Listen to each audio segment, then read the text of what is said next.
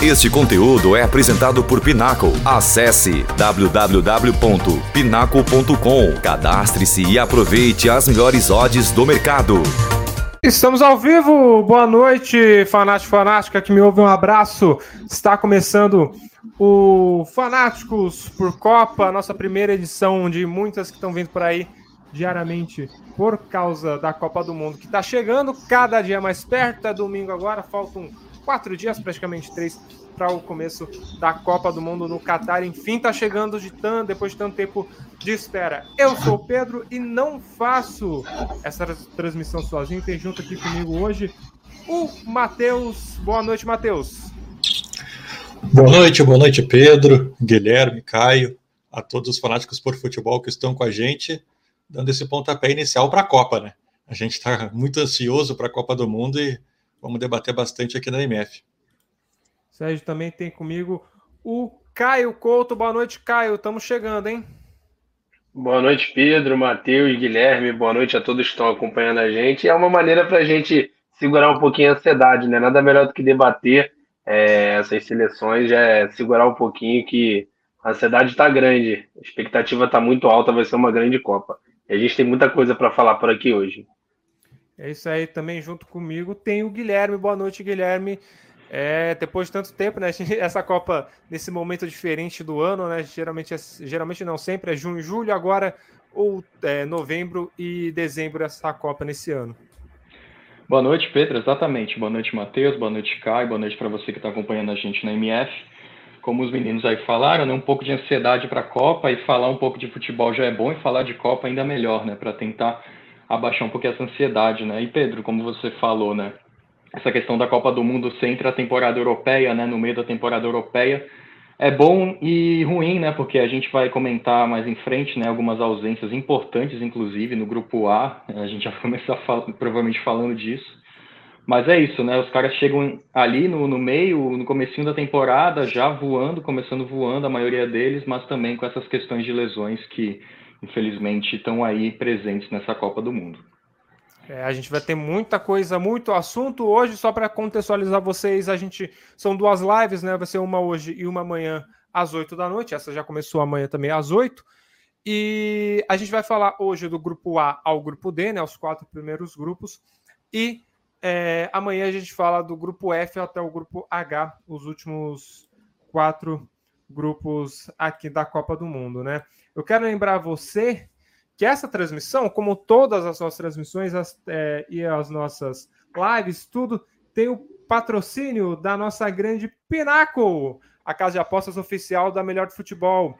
Você pode aproveitar lá as melhores cotações, também tem as melhores é, as melhores cotações, você aposta sem ser limitado. O link para fazer o cadastro está aqui na nossa descrição do, dessa live. Aí tá rodando um vídeozinho explicando como que você faz esse cadastro e você pode ir lá e já apostar para a Copa do Mundo. Já está disponível um link lá. Você entra na Pinaco, faz o cadastro e tem lá bonitinho a Copa do Mundo para você apostar lá, você fazer a sua aposta, o link para a Copa do Mundo. Você pode postar nos jogos individualmente, as, aquelas estatísticas é, que a gente tem também de escanteios, de o handicap, aquelas uh, outras formas de você apostar. E também você pode apostar em quem será o campeão da Copa do Mundo. Você pode ir lá fazer essa aposta no campeão da Copa também, está disponível para você fazer isso lá na Pinaco. Então não perca tempo, faça o seu cadastro. O link, como eu falei, está aqui na descrição. Daqui a pouco sobe também um, se você estiver vendo pela TV ou pelo computador, vai subir um bannerzinho com o QR Code que você só coloca a câmera do seu celular e você consegue ser direcionado para fazer o seu cadastro. Então não perca tempo, vá lá e dê esse palpite na Pinnacle, cadastre-se já. É isso aí, nossa patrocinadora, a Pinnacle, aqui na tela da MF. Vamos começar, sem perder muito tempo, vamos já começar a falar. A gente vai destrinchar grupo por grupo. E a gente já vou jogar aqui na tela bonitinho e a gente começa falando do grupo A, junto, só para vocês entenderem, junto com o grupo, com os grupos, né, a gente vai dividir algumas partes, tem também alguns selos que é o que a gente imagina que pode acontecer com, com cada time. Então a gente tem aqui é, no grupo A, o Qatar, país sede, é, o grupo A é Qatar, Equador, Senegal e Holanda, e a gente tem esses stickers, né, essa, essas anotações que é Catar saco de pancada, briga pelo mata-mata fica entre Equador e Senegal e Holanda já classificada. Já vou colocar o Matheus na fogueira e falar, Matheus, você concorda? O que, que você acha desse grupo, do grupo A?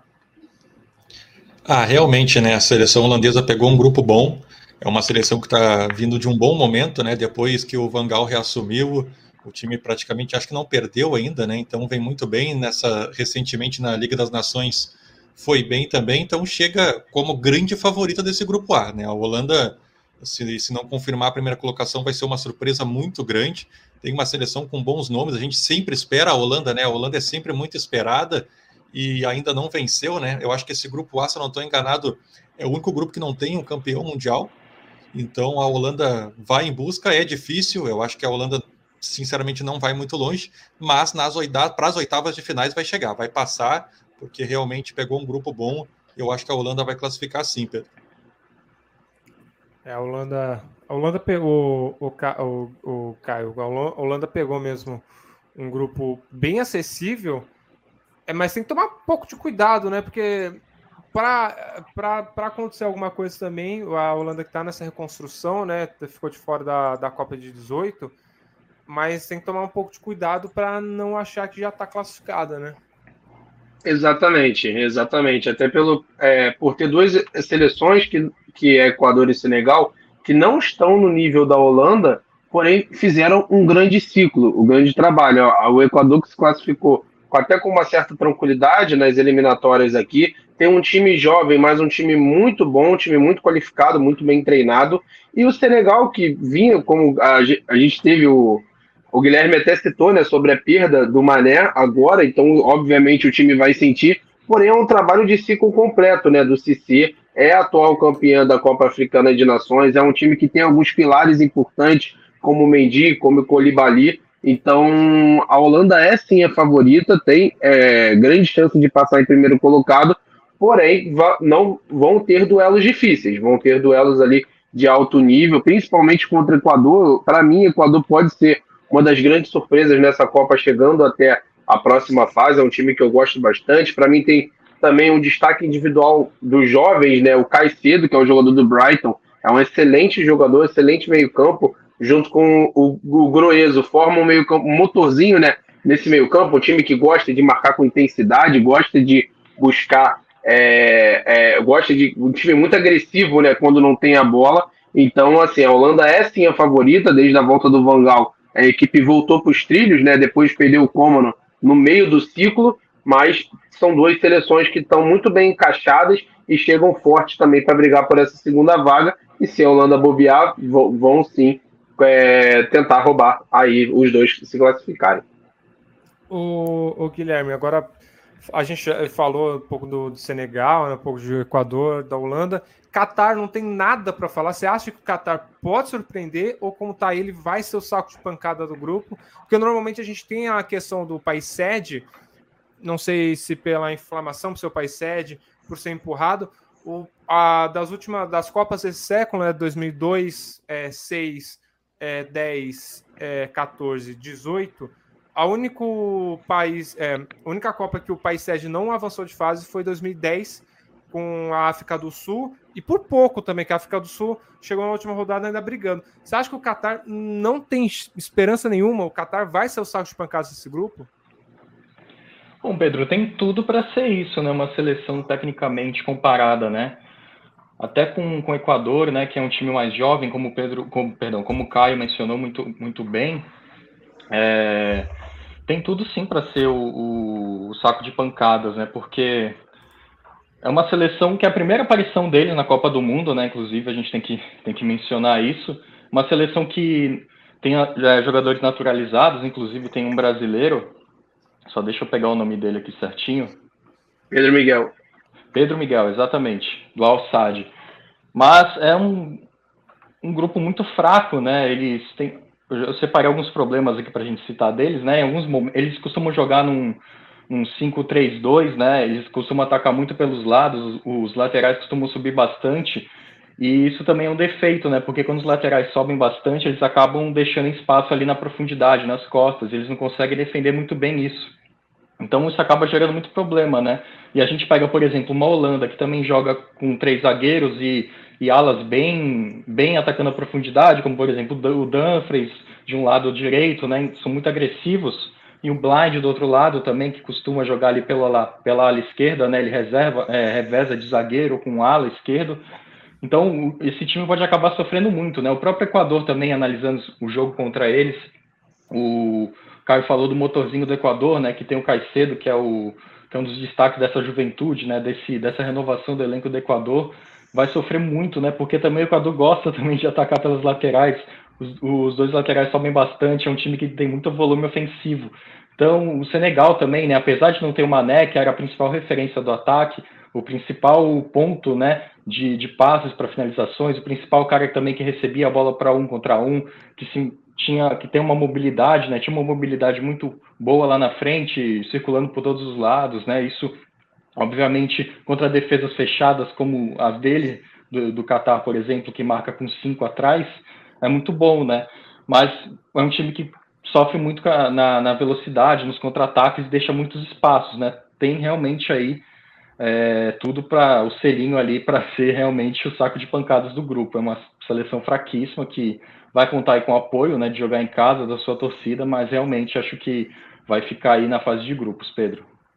Eu, é tem essa questão, né, como falei, de, dos países sete sempre avançando. Só que acho que se pegar de, de todos os países sede desse século, aqui desse século também não foi muito justo, né? A gente teve a Alemanha como país sede, a Brasil também. É, tudo bem que Japão e Coreia do Sul lá em 2002 foi uma grande exceção, principalmente a Coreia do Sul foi avançando, muito questionável pelo, pela arbitragem, mas é, realmente acho que de todos é o país mais fraco ali do, dos países sérvios hoje na, na Copa. Mesmo fazendo esse trabalho, né, os, os times, o, a, a seleção, essa seleção base está junta desde de julho, né, que parou a, o campeonato, eles estão desde julho ali treinando, mas eu acho também que eu acho que ainda a gente tem que tomar cuidado, não pode já é, é, passar assim para frente o, o Catar com um cuidado, mas pode ser o saco de pancadas. Diga lá. Só um detalhe interessante, Pedro: a seleção do Catar ela vem fazendo treinamentos desde o mês de agosto, setembro. Então ela conseguiu esse tempo maior aí, pra, já que tem também uma base que é o time do Al-Sadd, que era treinado pelo Xavi, ela conseguiu vir fazendo treinamentos, né? Todo o foco do país em função da Copa do Mundo então ela chega com uma seleção coletivamente mais preparada do que outras, tendo mais tempo para poder fazer essa preparação, né? Foram diversos treinamentos dentro desse período para justamente para chegar agora na Copa, mas foi o que o Guilherme citou, a questão é a questão acaba que individual, né? A qualidade técnica dos jogadores pesa bastante para um grupo que para o Catar acabou saindo bem difícil, né? Como eu falei, a gente tem o Equador em ascensão com jogadores muito jovens, o Senegal que é, para mim, a seleção africana mais organizada, mesmo com a perda do Mané, um time extremamente organizado. E a Holanda, que conseguiu, mesmo depois de, de uma Euro ruim, a chegada do Vangal, buscar é, voltar para os trilhos e chega forte também acabou prejudicando um pouco o Qatar nesse sentido. Mas, como você citou, até por ser a seleção sede, né, a, a última que eu lembro que era um pouco mais limitada era a África do Sul, não conseguiu avançar, mas mesmo assim deu trabalho no grupo, né? Chegou até a última rodada com chances aí, então pode ser um fator importante. Esses treinamentos, né? Essa preparação para o coletivo e, e o fator casa também. É, Pedro, é, mas por outro lado, só para completar sobre o Qatar, todos os jogadores eles jogam na liga local. E isso pode pesar, né? Pelo fato da competitividade, as outras seleções têm jogadores nas principais ligas e o Qatar tem seus jogadores jogando somente na liga local, né? Então isso pode pesar ali no fator da competitividade. E Pedro, queria citar um dado aqui bem interessante que mostra, ilustra nessa frágil, esse sistema defensivo bem frágil do Qatar, né? Em média, eles têm 14,46 passes do adversário antes de iniciar uma ação ofensiva, seja uma falta, seja um desarme, sei lá, uma interceptação. Então, é a pior média, inclusive, entre as seleções classificadas para a Copa. Então, eles deixam o adversário avançar muito no território deles, chegar muito próximo à meta deles. Isso pode ser um problema diante da qualidade técnica individual dos jogadores, né? A gente sabe, mesmo tendo um treinamento ali, e dependendo do modelo, do sistema de jogo ali da defesa deles, eles, obviamente, podem ter, por exemplo, pegar um ataque mais qualificado, que é o da Holanda, citando, né? eles podem ter uma qualidade técnica superior da Holanda contra uma qualidade inferior ali da defesa, né? Então, pensando nessa média aí que de 14 passes ali que o, que o adversário tem, trocando no próprio, no próprio campo defensivo do Qatar, isso pode ser um perigo para eles. É o Qatar que não tem, praticamente a, a sua seleção não é do Qatar, né? Tem, são, até puxei aqui o dado, são 10 jogadores naturalizados, sendo oito de países diferentes, né? A gente tem o brasileiro como, é nove, né? Tem o brasileiro como o, o, o, o trouxe a informação, e tem Argélia, Egito, Gana, Sudão, Bahrein, Iraque, Portugal e França também. Seleção Qatar, e vamos ver. Eu ainda acho que a gente tem que tomar cuidado no com, com o Qatar, mas tudo indica que deve ser o time que vai tomar pancada nesse, nessa Copa. Falando dos jogos agora, a gente tem na primeira rodada Qatar e Equador, é, a abertura da Copa, uma da tarde no domingo.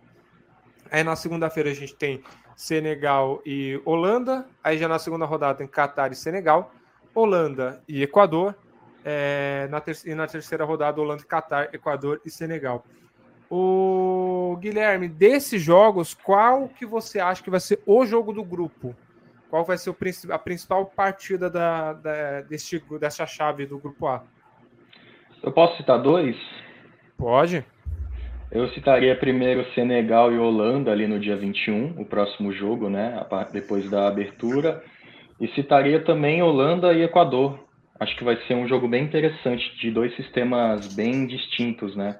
O Equador costuma jogar num 4-2-3-1 e a Holanda num 3-5-2, com alas bem abertas, como comentei, dando amplitude e profundidade para o time.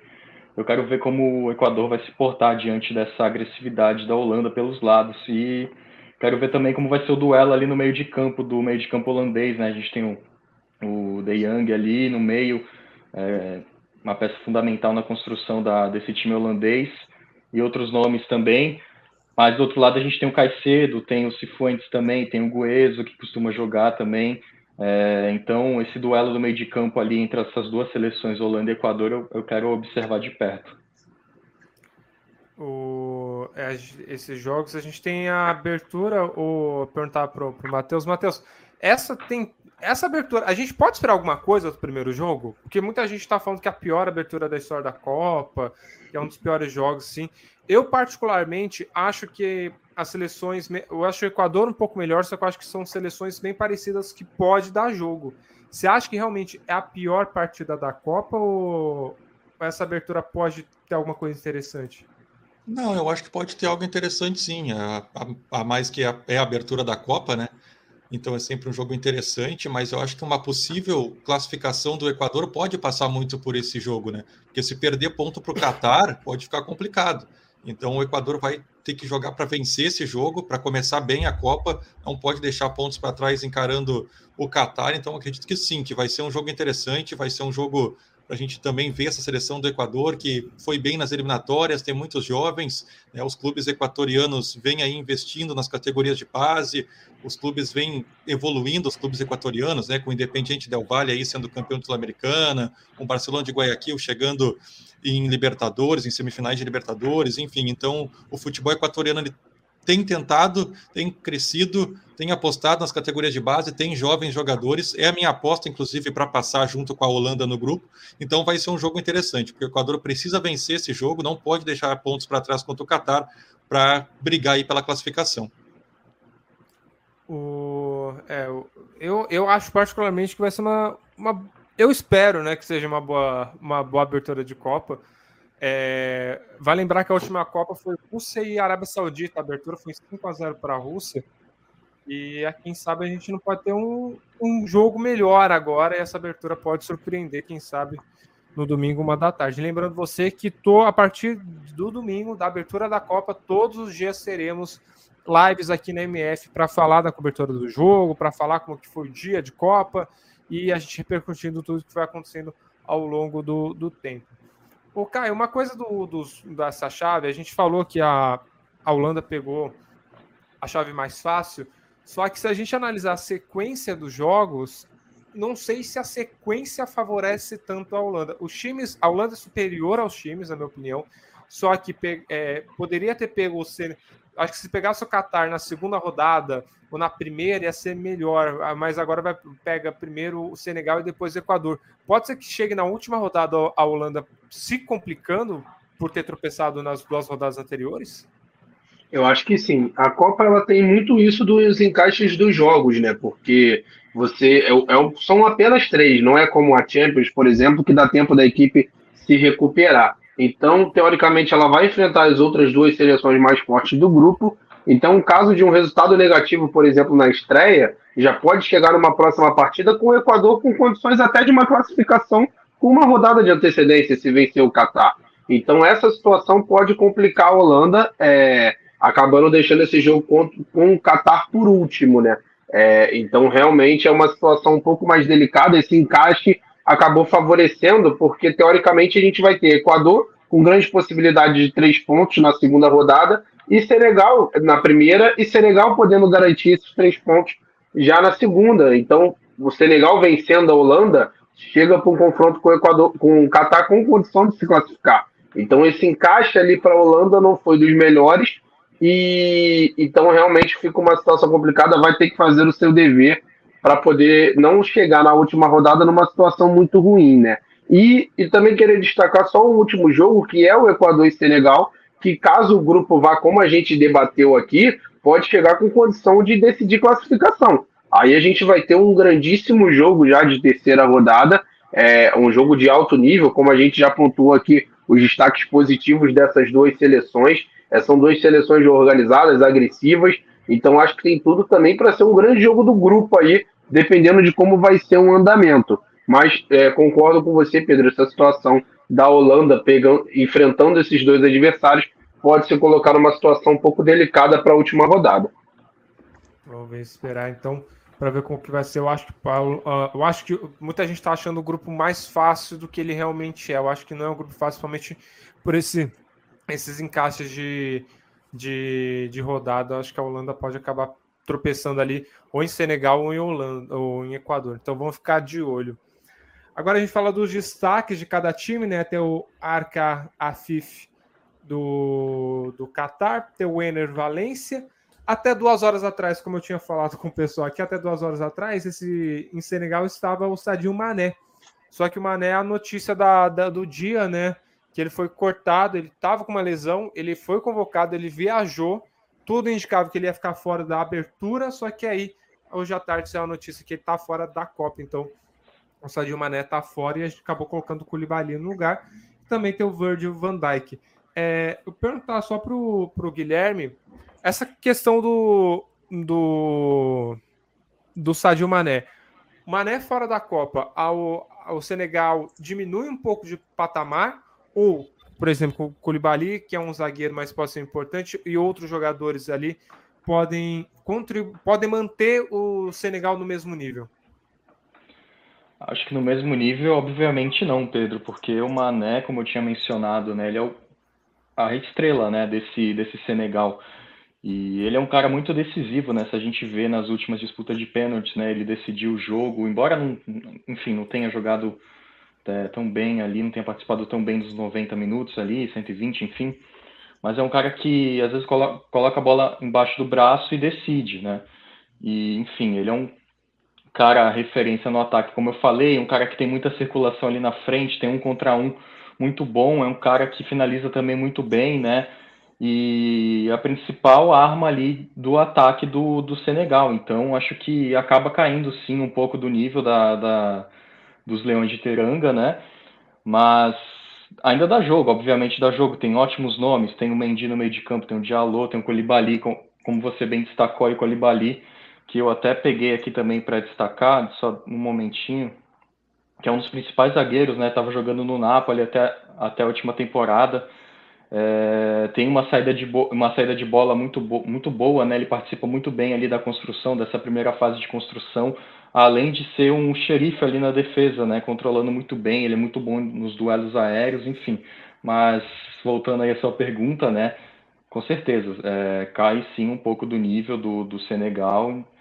Enfim, é uma pena, né? O Mané aí que vinha numa ótima fase, estava se encontrando ali no, no, no Bayern de Munique e vai perder essa Copa do Mundo, infelizmente. O cara, uma coisa que a gente é, falou, mudando de assunto, a gente falou do Senegal, falou um pouquinho de Equador. É, o Equador foi muito forte nas eliminatórias em casa. Né? Então, tinha o seu, seu fator casa como principal. É, altitude, né? força, né? É altitude também, a principal força ali para o Equador. O quanto que isso pode acabar prejudicando na Copa? Porque, querendo ou não, não vai estar em casa, provavelmente não vai ter nem torcida direito no estádio. E que isso pode prejudicar na Copa, sendo, é, sendo o principal peso, principal é, peso ali do, do, Equador não estando junto, né? Que é o, o seu fator casa. Então, eu acho que isso pode ser sim determinante, principalmente quando se trata de jogadores muito jovens, né?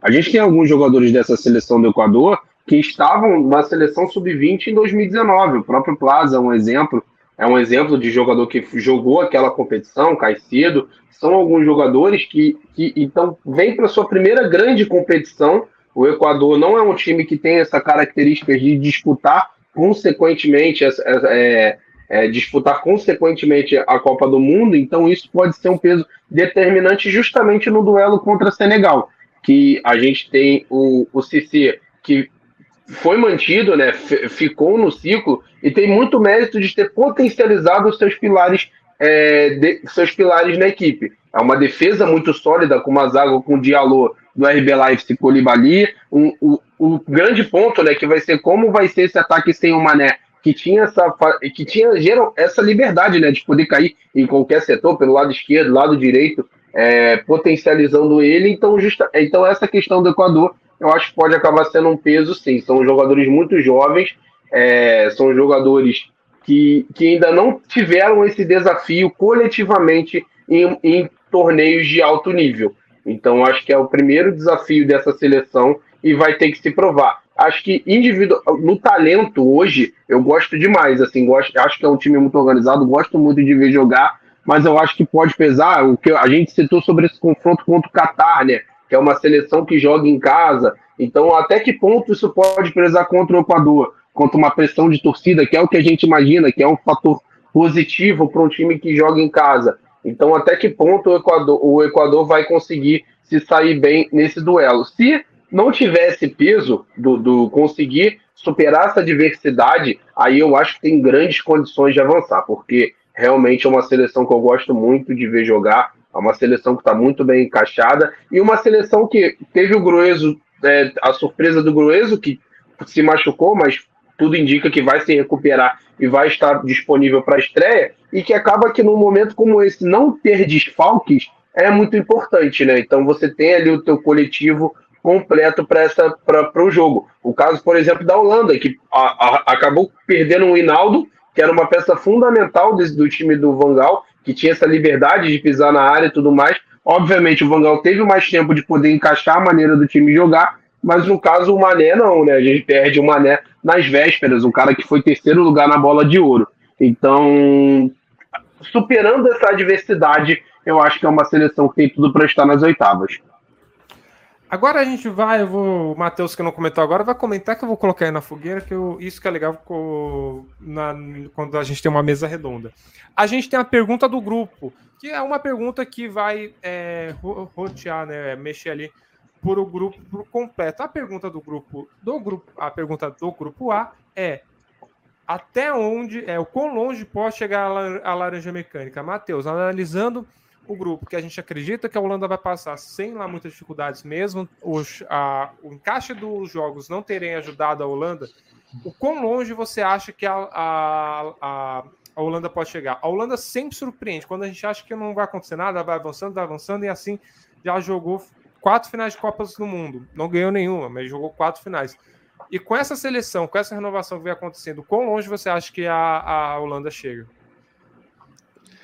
É, eu já fiz esse simulador aqui várias vezes, botei várias opções diferentes, mas eu acho que a Holanda, ela passa, acredito que passa em primeiro no seu grupo, e aí pegaria o segundo colocado do grupo B, que muito provavelmente vai ser um adversário mais fraco que ela, então acredito que passaria para as quartas de finais, mas umas quartas de finais eu acho que poderia complicar.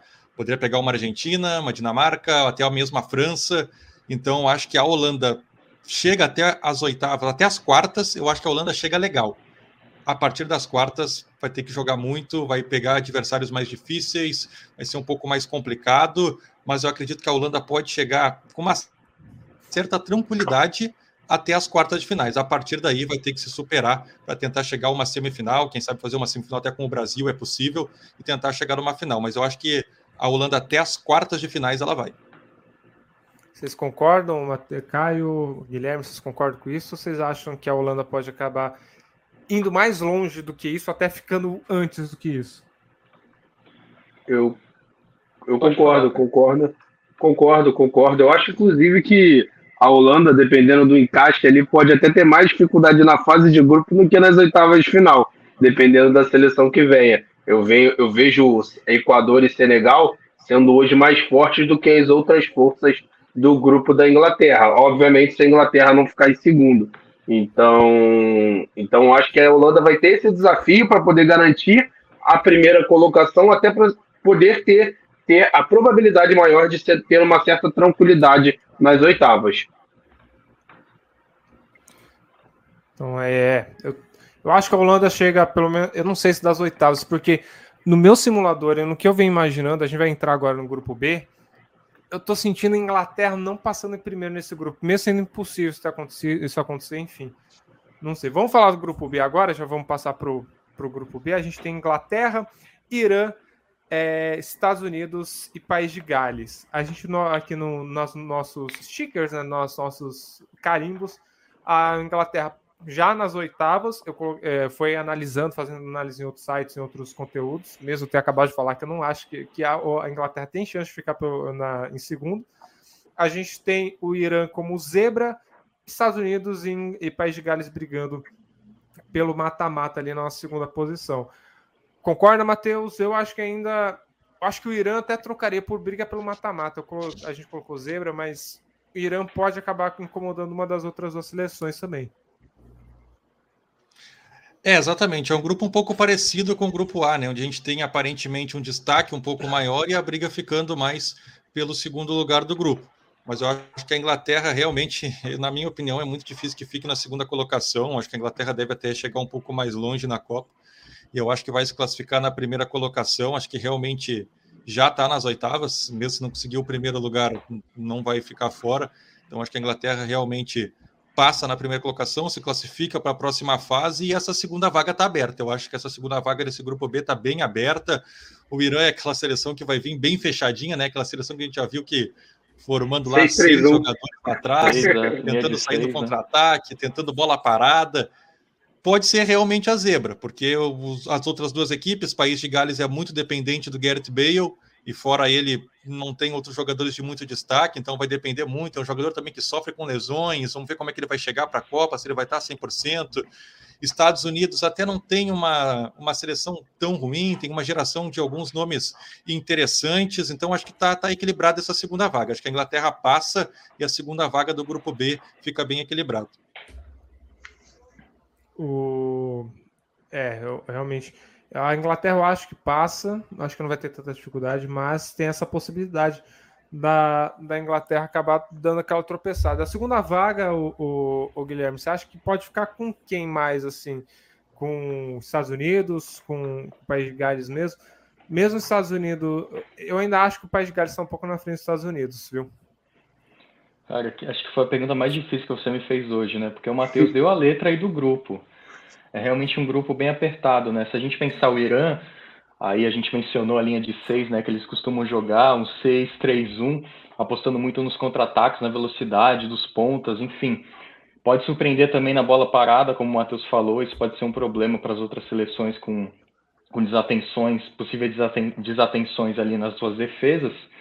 Mas os Estados Unidos vêm aí de um, um ciclo novo, né? Um técnico novo, conseguiu ganhar alguns títulos ali na, nas competições da CONCACAF, né? É uma seleção que vem de uma renovação, tem o Pulisic ali como seu principal nome, né? Um cara que já está na Europa há um bom tempo, embora não seja titular hoje da equipe do Chelsea, mas ele é uma peça muito importante ali no sistema do, dos Blues. Quando entra, costuma fazer a diferença, né? Ele é o cara da técnica, do drible, é, costuma furar defesas fechadas, né? Com, com a sua velocidade também. Enfim, o País de Gales, a gente tem aí o Gareth Bale, né, que é um dos não, não é um dos principais, é o principal é nome. É o principal, né, acho da... que não tem, não exatamente. tem nenhum outro. Não, é, exatamente. Eu, é o principal nome da seleção. Pode eu falar. achei que poderia ser até o Daniel James, que apareceu é, bem eu ia citar United, ele também. hoje tá no Leeds e. enfim. Tá no Fulham. É, ele tá no Fulham, tá no Fulham hoje, é. É, ele é uma das referências também ao ataque, né? Ele, o Bale, é, o Moore também, que é um cara mais alto, ele, o Moore entra de vez em quando quando o time às vezes precisa é, explorar mais as bolas altas, as, os cruzamentos ali, que pode ser uma alternativa também, né, as bolas paradas para esse time de Gales, mas é um time que, como padrão aí do Robert Page, eles têm uma aposta em contra-ataque, saídas rápidas, né, transições ofensivas, que tem o Bale, tem o, Daniel James, que é um velocista também lá na frente, um jovem, né, também. É, então pode ser um time chato, né, aquele time chato que se fecha muito bem ali, fecha muito bem os lados, o meio, não deixando o adversário jogar e quando sai em contra-ataque mata o jogo, né? Porque tem definidores lá na frente para isso. Então, eu, eu, mas ainda assim, né? Eu penso que a, a, essa vaga fique com, com o país de Gales, essa, essa segunda colocação no grupo. Inglaterra, né? Como vocês já mencionaram, eu concordo com, com o que vocês falaram. Ah, enfim, o elenco mais técnico, o melhor elenco desse grupo e o segundo colocado eu apostaria aí num país de Gales.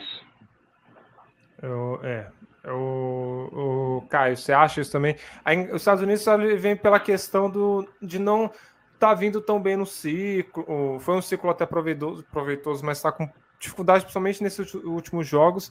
E a gente tem uma questão do Irã e do País de Gales, são dois times que trocaram de treinadores, né?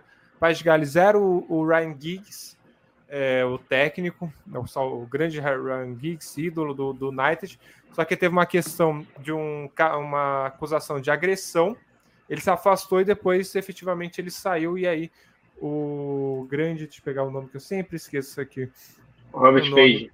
O Robert, Robert Page, Page acabou, o Robert Page acabou pegando o, o é, País de Gales. E, e o Irã trocou é para trocou praticamente não, trocou em cima da Copa, porque é, era entrou o Carlos Queiroz ali que já tinha um ciclo proveitoso antes, né? Ele tinha treinado antes é, o Irã, é, voltou, teve uma chance de convocar para um amistoso, para uma data FIFA, convocou e hoje está nessa, hoje vai já assumir o próximo jogo, já o segundo jogo dele nesse novo ciclo já é a abertura da Copa. O essa troca de técnico pode atrapalhar algum desses times? Ou você acha que, no final das contas, qual o time que vai ser mais atrapalhado com essa troca de técnico, Caio? É, eu acho que os dois, em contextos diferentes, acabaram se prejudicando, não se prejudicando muito, né? Porque o Robert Page, apesar de ter assumido efetivamente agora esse ano, ele já vinha como interino há cerca de 18, 19 meses, né, da equipe. Então ele já está praticamente dois anos aí do ciclo comandando a equipe de Gales. Então, e ele já fazia parte da comissão, né? Era um cara que já estava ali no dia a dia do grupo. E no ca caso do Irã, o Carlos Queiroz foi o treinador da última Copa, né? Que ficou, como a gente mencionou aí, o famoso 6-3-1, que ele montou na última Copa. Exatamente. Então, é um cara que tem um conhecimento muito grande do elenco, né? Até estava vendo aqui, são pouquíssimas modificações. Ele convocou dois jogadores a mais do que vinha sendo convocado, a maioria do elenco ele já trabalhou, então acho que não vai dificultar tanto nesse sentido. E eu acho também que Gales é, é o favorito, é, o, o, segundo colocado, né? Acho que justamente por ter esse ciclo de. É, também pesa essa experiência, ele foi bem na Euro, foi bem na última Copa, e também eu vejo o Gales conseguindo mais alternativas, né? Dentro dos seus jogos. É um time que joga com uma linha de três, é um time que tem o, o Moore, por exemplo, que foi citado. Se você vai com ele, você é um time que aposta um pouco mais em bolas longas, com ele tendo essa facilidade. Ele foi o líder nesse sentido na Championship na temporada passada. Ou você pode colocar James e Bale lá na frente, tentando explorar um pouco mais as costas do seu adversário. Mas é um time que demonstra um pouco mais de organização, na minha opinião, e alternativas, diferente dos Estados Unidos, por exemplo que é um time que tem muitas dúvidas para a Copa. Os Estados Unidos ainda não tem formado um trio de ataque, por exemplo. Tem dúvida em quem será o centroavante, tem dúvida em quem será o ponta direita. Então, assim, eu vejo o Gales nesse momento mais estabilizada para a competição. E eu acho que o fato do Bale, apesar de ser um jogador que está em decadência na carreira, principalmente no contexto de seleção, ele é um cara realmente muito diferente. Ele é um cara, ele é um craque, né? Por, pela sua carreira, por tudo que fez. Então acho que é um jogador que tem capacidade de decidir. A gente está citando um jogo contra o Irã, por exemplo, que você vai pegar um time do Irã completamente fechado. Ele é um cara que tem o chute de fora da área, é bom no jogo aéreo, é um cara que tem repertório para poder decidir. Eu acho que isso pode ser determinante. E a Inglaterra, por mais. A Inglaterra é uma seleção que acho que nesse ciclo ela tem mais resultado do que futebol, né? Apresentado. É uma seleção que conseguiu semi de Copa, final de Euro, mas futebol mesmo pouquíssimo apresentado, né? Coletivamente é um time bem abaixo. Mas aí eu acho que o fator individual é muito grande, né? O Harry Kane, para mim, é candidato a craque da Copa. É um excelente jogador. O, eu acho que a conexão dele com o Sterling também, por mais que o Sterling seja muito criticado na seleção, eu acho, cara, fundamental. Foi o que levou essa seleção à final da, da Euro. Então, acho que é um ponto muito importante dessa seleção. Então, acho que passa assim em primeiro e vejo o Gales ali como forte candidato para pegar essa segunda colocação. Avançando aqui, começando a falar dos grupos, dos jogos né, de cada grupo. Então, a gente tem, é, tem Inglaterra e Irã dia 21. Dia 21 também tem Estados Unidos e País de Gales. Na segunda rodada, a gente tem País de Gales e Irã. A gente depois tem Inglaterra e Estados Unidos no dia 25, nós dois jogos dia 25, no dia 29, ao mesmo tempo, né, no mesmo horário. Irã, Estados Unidos, País de Gales e Inglaterra. Desses jogos, eu vou jogar de novo para o Caio para perguntar aqui. Desses jogos, qual que você acha que vai ser o jogo do grupo também? Qual que é o jogo para a gente ficar de olho desse, dessas três rodadas? Então, eu acho que o grande jogo desse grupo, pensando em classificação, é Estados Unidos e Gales na primeira rodada. Eu acho que, principalmente com uma vitória de Gales nessa ocasião, pode chegar contra o Irã com condição de garantir uma classificação e a Inglaterra, por exemplo, favorita contra o Irã, contra os Estados Unidos, a gente pode chegar numa terceira rodada ali com os dois times já classificados. Então, eu pego esse duelo ali, que talvez seja o duelo que decida essa segunda vaga, logo de cara, na primeira rodada, é importantíssimo ali. É o contrário do jogo contra do, do caso do Senegal e Equador, né? Lá vai ser na última rodada, aqui é na primeira, então o time que conseguir largar na frente vai ter grande vantagem para poder se classificar, principalmente Gales, que tem um duelo contra o Irã, que teoricamente é o time mais fraco do grupo. E esse Gales Inglaterra ali também pode chegar numa última rodada valendo vaga em primeiro colocado, também é importante. A gente já viu o peso, né? Você podendo pegar uma Holanda ou pegar uma outra seleção pode ser determinante ali. E aí é aquilo que a gente falou da Inglaterra, né? Eles podendo chegar nesse cenário, a Inglaterra talvez possa se complicar ali, se classificar em segundo, e quem sabe a gente não tem um Holanda e Inglaterra logo de cara. É, que o Holanda e Inglaterra ali no segundo colocação pode acabar acontecendo. E desses jogos também, o, agora pro, pro, Guilherme, pro, pro Guilherme, o País de Gales e Inglaterra é o clássico do, do grupo, né? Esse grupo é bastante interessante que a gente pegar. Tem questão de futebol mesmo, tem questão geopolítica, porque tem ali Irã e Estados Unidos, tem Inglaterra e País de Gales, que é um clássico do Reino Unido. É, esse Inglaterra e País de Gales também pode ser um, um jogo que seja o jogo do grupo, o jogo que, sei lá, pode decidir o, só o primeiro e segundo lugar do grupo, ou pode ser também ser o jogo do da classificação para alguma das equipes, né? Como que você vê também esse, esse jogo na última rodada? É, esse, esse grupo é bem geopolítico, né, Pedro? É, citando ali Inglaterra e Estados Unidos, né? É, metrópole e colônia, né? E ex-colônia, né? Mas, enfim, é... sim, é, acho que pensando tecnicamente também, acho que vai ser o jogo mais técnico assim, né? Porque Gales tem um elenco muito bom, é, vem de um ciclo atuando juntos há um bom tempo também. Os Estados Unidos, como o Caio bem mencionou, né, tem muitas dúvidas, né? E vem de uma renovação também de elenco, tem jogadores muito novos. A Inglaterra tem jogadores novos também, mas que já estão firmados né, nos seus clubes. Né? A gente pode citar um jovem que é o Saka, o Bukayo Saka. Hoje ele é titular absoluto no Arsenal e faz muita diferença quando entra ali na seleção inglesa, principalmente pela ponta direita, né? Ele ali que tem um drible muito bom, avança muito bem, tem uma finalização de média e longa distância muito boa também. Então, é pensando nos elencos, acho que Sim, é um, é um jogo tecnicamente acima do, dos outros que a gente vai ver é, nesse grupo B. E como o Caio falou, né, falando um pouquinho do, da Inglaterra e do Sterling, né? O pessoal critica muito o Sterling, né? Mas, cara, ele é. Ele e o Kane faz uma dupla muito boa. O Sterling é aquele cara da velocidade. Às vezes a Inglaterra, nesses últimos jogos, a gente acompanhou, né? E viu a Inglaterra jogando é, muito reativa, né? Fechando muito bem ali a frente da área, os lados, com uma defesa muito boa, muito sólida, né? Que tem os três zagueiros. É, e apostando na velocidade, muitas vezes, do, do Sterling, né? Soltando ele lá na ponta esquerda para ele avançar, ele que ataca muita profundidade, tem o drible, um controle muito bom. Então vai ser interessante acompanhar ele contra essa boa defesa, né? Esse 5-3-2, 5-4-1 que o país de Gales costuma é, se organizar durante as partidas, né? E ver também como vai ser a reação ali da defesa da Inglaterra, que às vezes costuma atuar muito é, à frente, né, na altura ali da linha de, de, meio de campo, tentando lidar com os possíveis contra-ataques do país de Gales. Vai ser um jogo bem interessante, sim, Pedro. É, eu acho que para mim é o jogo do grupo, viu? É o jogo Inglaterra, País de Gales Inglaterra é o jogo do grupo, até pelo clássico, por ter por tanta coisa que envolve essas duas seleções.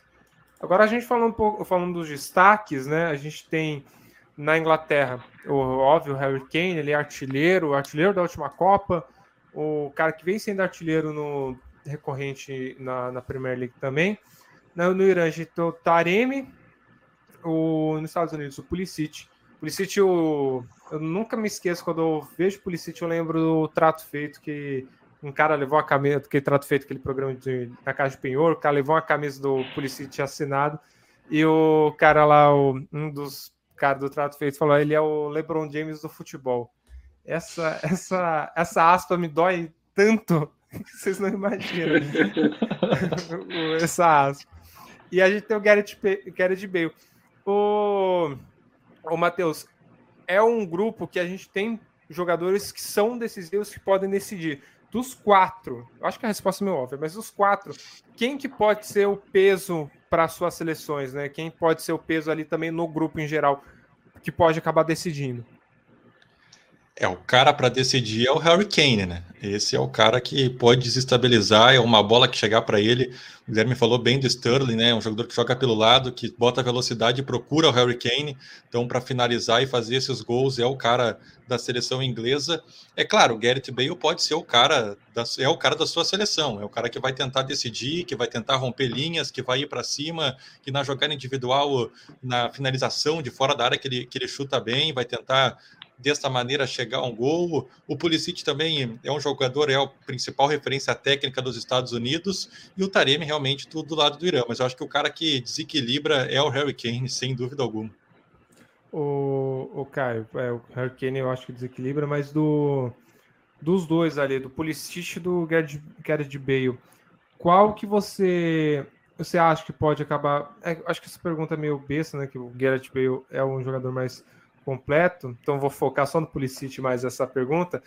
Pulisic ele é o cara da, da, dos Estados Unidos, só que ele não conseguiu engrenar na carreira dele uma coisa que a gente esperava que fosse ser um cara maior que ele é. O Chelsea até hoje nunca despontou. Você acha que ele pode ajudar a carregar os Estados Unidos ou só ele também não, não adianta muita coisa?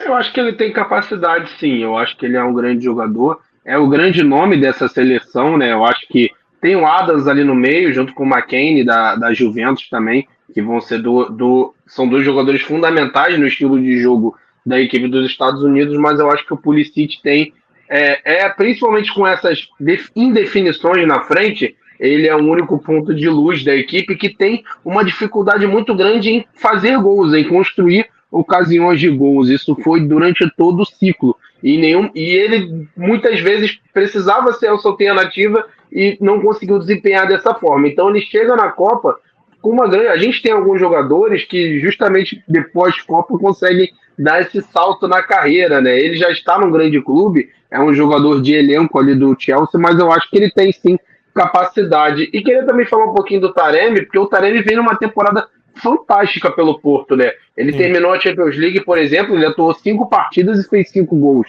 Ele tem seis gols em 13 jogos no Campeonato Português. Então ele também entra nesse critério de talvez se conseguir se destacar, obviamente ele acaba tendo sendo muito mais sacrificado, né, tendo um papel muito mais defensivo do que ofensivo, mas também é um jogador que vem fazendo uma temporada fantástica e que também pode se lançar ao mercado para um clube, já joga no Porto, que é um grande clube, mas quem sabe para uma liga mais competitiva, ali a gente pode estar Premier League, La Liga, ou até para um clube grande, um clube ali de maior disputa ali na Champions League, por mais que o, o, o Porto saiu né, na fase de grupo, mas é um time que está sempre ali disputando, então também é um jogador de muita capacidade.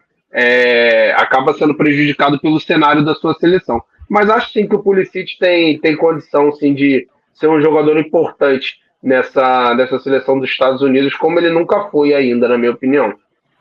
É, o Pulisic, eu acho que falta ainda para ele. Não sei, não sei se vai engrenar também. Eu acho que pode ser que tenha atingido o teto dele. Ou também, quem sabe, procurar um outro clube ali, sair do, do Chelsea também pode acabar ajudando o Pulisic. Ô Guilherme, minha pergunta vai ser sobre Gareth Bale. O quão, o, o quão bem preparado você acha que o Bale chega nessa Copa? Porque ele não está num grande centro, ele está no, no MLS, acabou de ser campeão é, com o Los Angeles FC é, até foi decisivo na final, ele entrou no segundo tempo, conseguiu fazer o gol ali para que ajudou a, a levar para os pênaltis.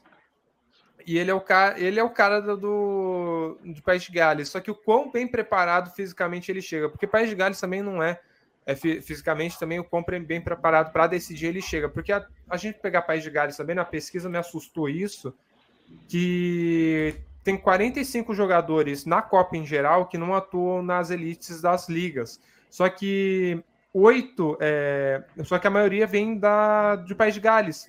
São oito atletas na segunda divisão inglesa, dois na terceira e dois na quarta. E ainda tem o Bale que joga no Los Angeles FC. O quão bem preparado chega o Bale para conseguir elevar o seu time e a seleção do País de Gales também por essa questão dos, dos jogadores que não estão nem nas ligas principais, do, nem na primeira divisão dos campeonatos. É, o Bale, quando ele saiu do Real Madrid, ele já não atuava há um bom tempo, né? É, entrava de vez em quando ali para em alguns jogos específicos para enfim, compunha um elenco ali, mas já estava muito bem, muito muito bem afastado também, ali, né? né? Desgastado também, né, com a com a própria diretoria, com a torcida, né?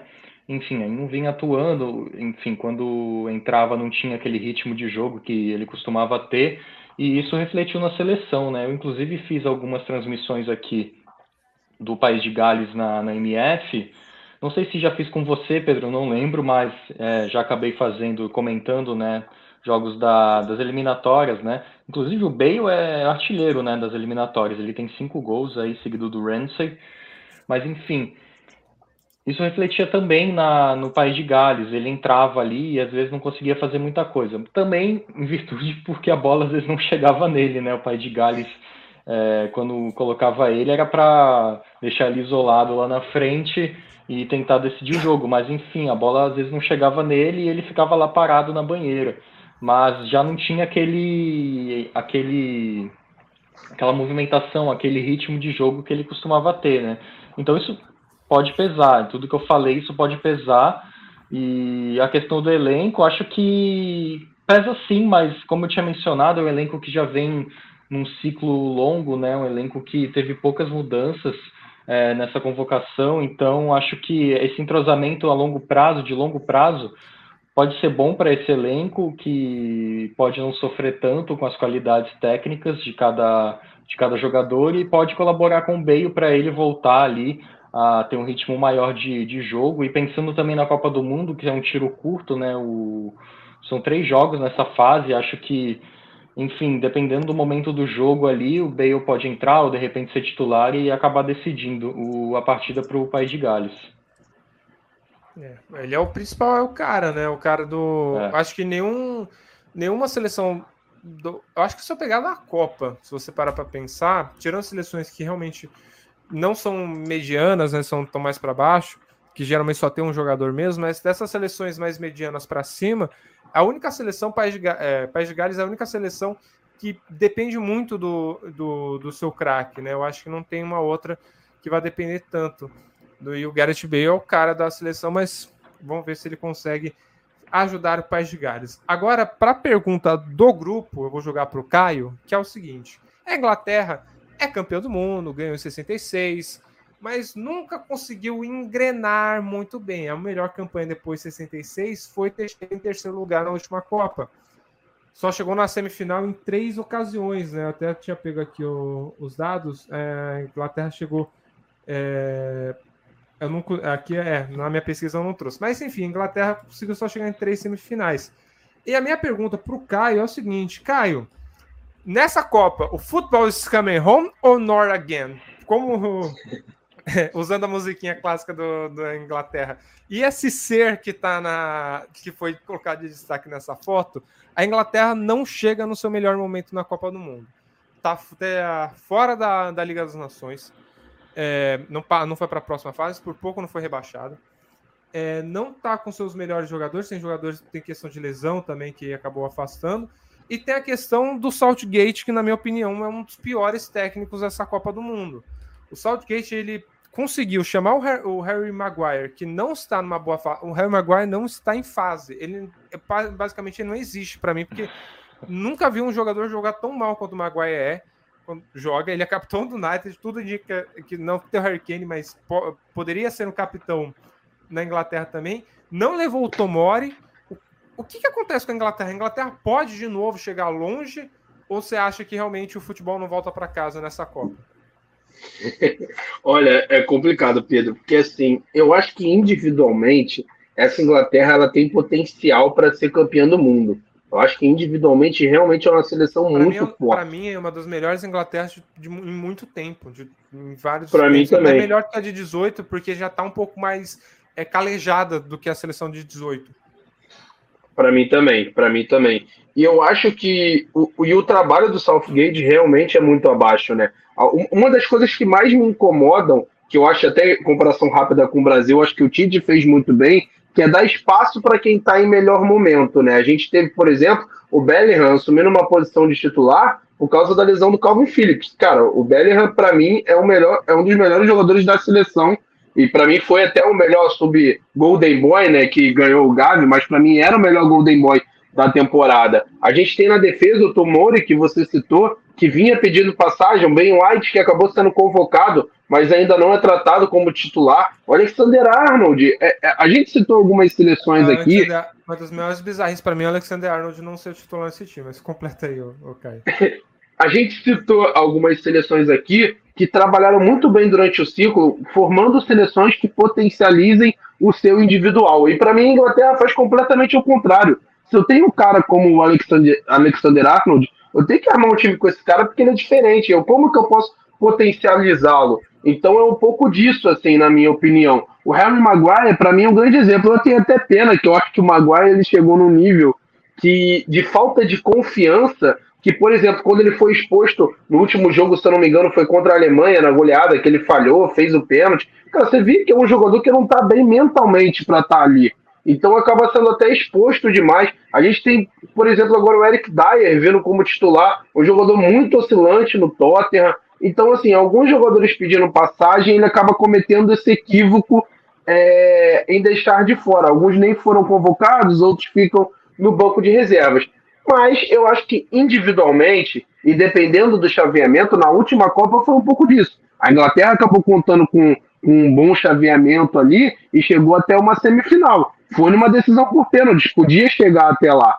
Então acho que individualmente, e se durante a Copa, principalmente num grupo que para mim de seleções grandes foi um dos grupos mais fáceis que a Inglaterra pegou, eu acho que se o Southgate der espaço para alguns jogadores desse elenco, eu acho que ela tem potencial para chegar longe. Mas num contexto de Copa, é muito difícil a gente pesar só o individual, né? A gente tem algumas seleções que não têm esse poderio individual da Inglaterra, mas que hoje são extremamente fortes e organizadas que têm totais condições, no caso da Dinamarca, Croácia. Então, assim, realmente é muito difícil imaginar essa Inglaterra chegando a uma conquista de título. Pelo chaveamento, pelo poder individual, pode ir longe, mas título é complicado.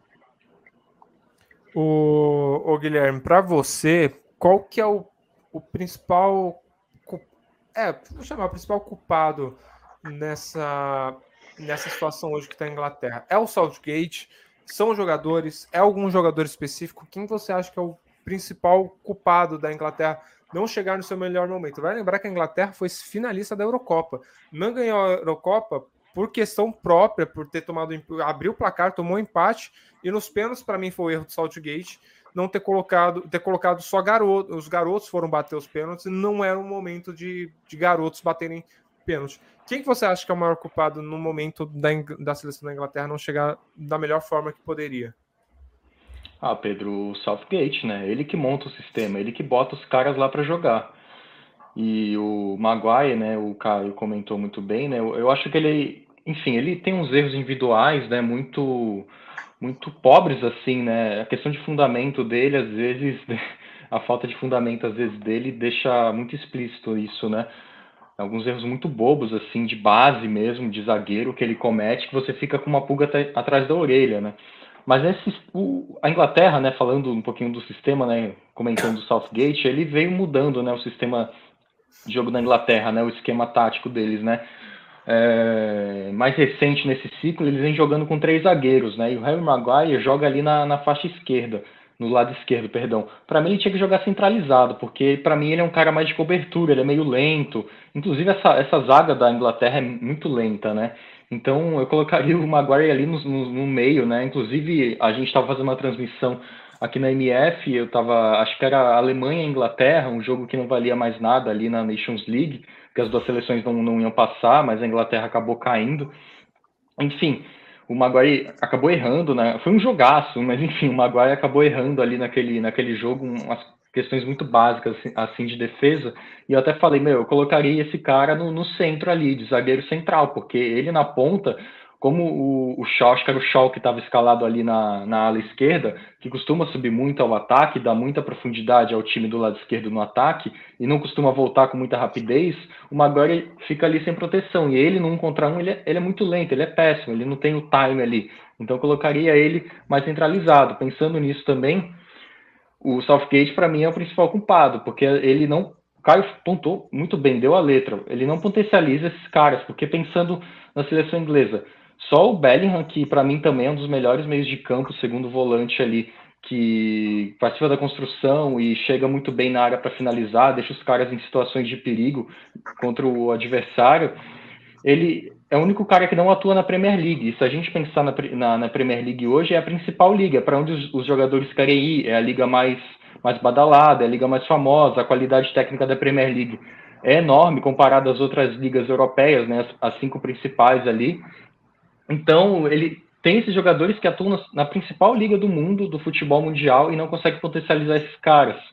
E questões também de escolha, né? Você citou o Tomori, que está numa fase muito boa no, no Milan. É, enfim, outras é, não convocações. Ele tem o, o Rhys James também, que foi uma baixa, né? Por conta da lesão dele, que fazia a ala direita só ali. volta, tá, foi convocado, mas só volta depois também. Não, exatamente. O, o, o Caio citou o Alexander Arnold, que é um cara que, enfim, tem as suas deficiências defensivas, né? Por conta também do o próprio Klopp falou disso, né? A gente tem ele citando o Klopp, né? A gente tem um sistema muito agressivo. É montado para ser agressivo, é montado para chegar com muita gente ao ataque. O Alexander Arnold é uma peça fundamental que chega ao ataque, isso acaba fazendo com que ele fique exposto atrás e, com uma, e sem uma cobertura muito bem feita, enfim, vai acabar caindo a culpa em cima dele, porque ele é o cara escalado a priori ali naquele lado, mas ele cumpre funções ali que acabam deixando ele, né, no próprio, no, dentro do sistema é, fragilizado. Mas enfim, é um cara de uma qualidade técnica absurda. Ele tem um passe, uma virada de jogo absurda. Cara das bolas paradas no Liverpool, um dos caras da bola, das bolas paradas. Enfim, a gente tem que analisar esses contextos e esses, esses sistemas. E para mim, como o Southgate é o principal cara, o principal pensador desse, dessa seleção inglesa, para mim ele é o grande culpado de não convocar jogadores, de não mudar o sistema, de não potencializar, de não pensar o sistema, um sistema de jogo, um modelo de jogo que potencializa esses ótimos jogadores que ele tem. Enfim, para mim ele é o grande culpado. O o e Pedro, só... só citando um pouquinho, é um absurdo a gente falar, tipo, pensar nesses jogadores individualmente, né? Que a gente pensa, pô, esses caras jogam na principal liga, é, são os principais jogadores ali do, atualmente no futebol mundial, um dos, na verdade, né? E a gente pensa, pô, esses caras vão partir para cima, né? E volta e meia, nesses últimos jogos desse ciclo recente na Inglaterra, a gente viu uma Inglaterra super apática, é, super jogando atrás, é, não, não diria com medo, né, mas super passiva ali diante dos adversários. E, meu, você tem qualidade técnica para poder propor o jogo, para ser um time propositivo. E a gente não via, não vê isso, né, pelo menos na Inglaterra até então. Vamos ver na Copa, né, como vai ser diante dos adversários, né? Mas até então a gente não estava vendo uma Inglaterra propositiva, uma Inglaterra que pegava a bola, que trabalhava a posse muito bem. Enfim, é, principal culpado aí para mim, sem dúvidas, é o, é o Southgate. Acho que tem uma questão da Inglaterra que ela tem a principal, a melhor liga do, do mundo, tem a principal liga, só que os, os jogadores ingleses não são destaques dessa liga. Se você pegar do, do Big Six, né, você pegar Manchester City, o destaque é o De Bruyne, agora tem o Haaland. No, no Tottenham, tudo bem, é o Harry Kane. É, Manchester United tem o Cristiano Ronaldo, mas também tem ali o Bruno Fernandes tem ajudado, tem também os outros garotos que estão aparecendo. Tem o Anthony, né, que tem um garoto que vem aparecendo. Do Chelsea ele também não, não tem os ingleses, não tem o realmente a, o, a liga inglesa é a maior liga do mundo, só que os ingleses não são destaque. Eu acho que isso é um grande problema também que acaba atrapalhando a, a Inglaterra por um todo, porque chega na hora, os jogadores também não têm aquele peso todo. E, desculpa, convocar o Maguire é uma das maiores bizarrices que tem. Eu acho que entre convocar. Entre o zagueiro uma... mais caro da história, né? O zagueiro mais caro da história. se você, para mim, assim. Pode. É, pra, é, o inflacionamento que a Liga Inglesa é bizarro. E, e engraçado, né? engraçado que foi justamente a Copa, né, que transformou ele nesse zagueiro, né? O grande destaque dele foi na Copa de 2018 e acabou que o United pagou muito caro nele. E só uma confirmação saiu agora que o Walker está realmente fora da estreia. Está confirmado, não joga. O Walker que é zagueiro, né? Na seleção ele joga como zagueiro, peça fundamental também. Peça fundamental no time da Inglaterra, então vai fazer falta aí. Eu acho que é uma das Eu torço para Inglaterra. Eu não sei se a pessoa reparou, eu tô com a camisa da Inglaterra aqui. E eu torço realmente para Inglaterra, porque eu acho legal a Inglaterra. Eu gosto, principalmente essa musiquinha que eu coloquei aqui, Football is Coming Home, uma das músicas mais legais que eu acho que tem sobre futebol. Só que a Inglaterra também não se ajuda. E o Harry Kane ser, o, ser o cara, o, o zagueiro ali, um dos zagueiros principais da, da seleção é bizarro. Para mim, e a convocação é que ele já vinha sendo convocado, mas a convocação dele para mim é tão bizarra quanto a convocação do Daniel Alves. Eu acho que é para ele é para entender o nível ali. É, pode até ser convocado, mas titular absoluto é que é complicado também. E ainda quando você, tem, o Tom, o Tom, você tem o Tomori, que era o cara que fez uma baita de uma liga, é, uma Série A na, na última temporada, vem jogando bem, num, tudo bem que o Milan não tá aquela mesma mil maravilhas, mas vem jogando bem. Você ter esse cara e não convocar, e convocar no lugar o Maguire, que o mundo inteiro. Eu vi uma, o Ferdinand, o Real Ferdinand, zagueiro do United, tá em seleção inglesa também, falando, criticando, porque realmente não havia o menor sentido você convocar o, o Harry Kane pela fase. Eu acho que você, é, eu sou muito a favor da seleção ser fase. O Harry Kane não tá numa, fa não tá numa fase para ser titular no United. E ele só entrou no, no. voltou, né, ser titular no United porque o Varane lesionou, né?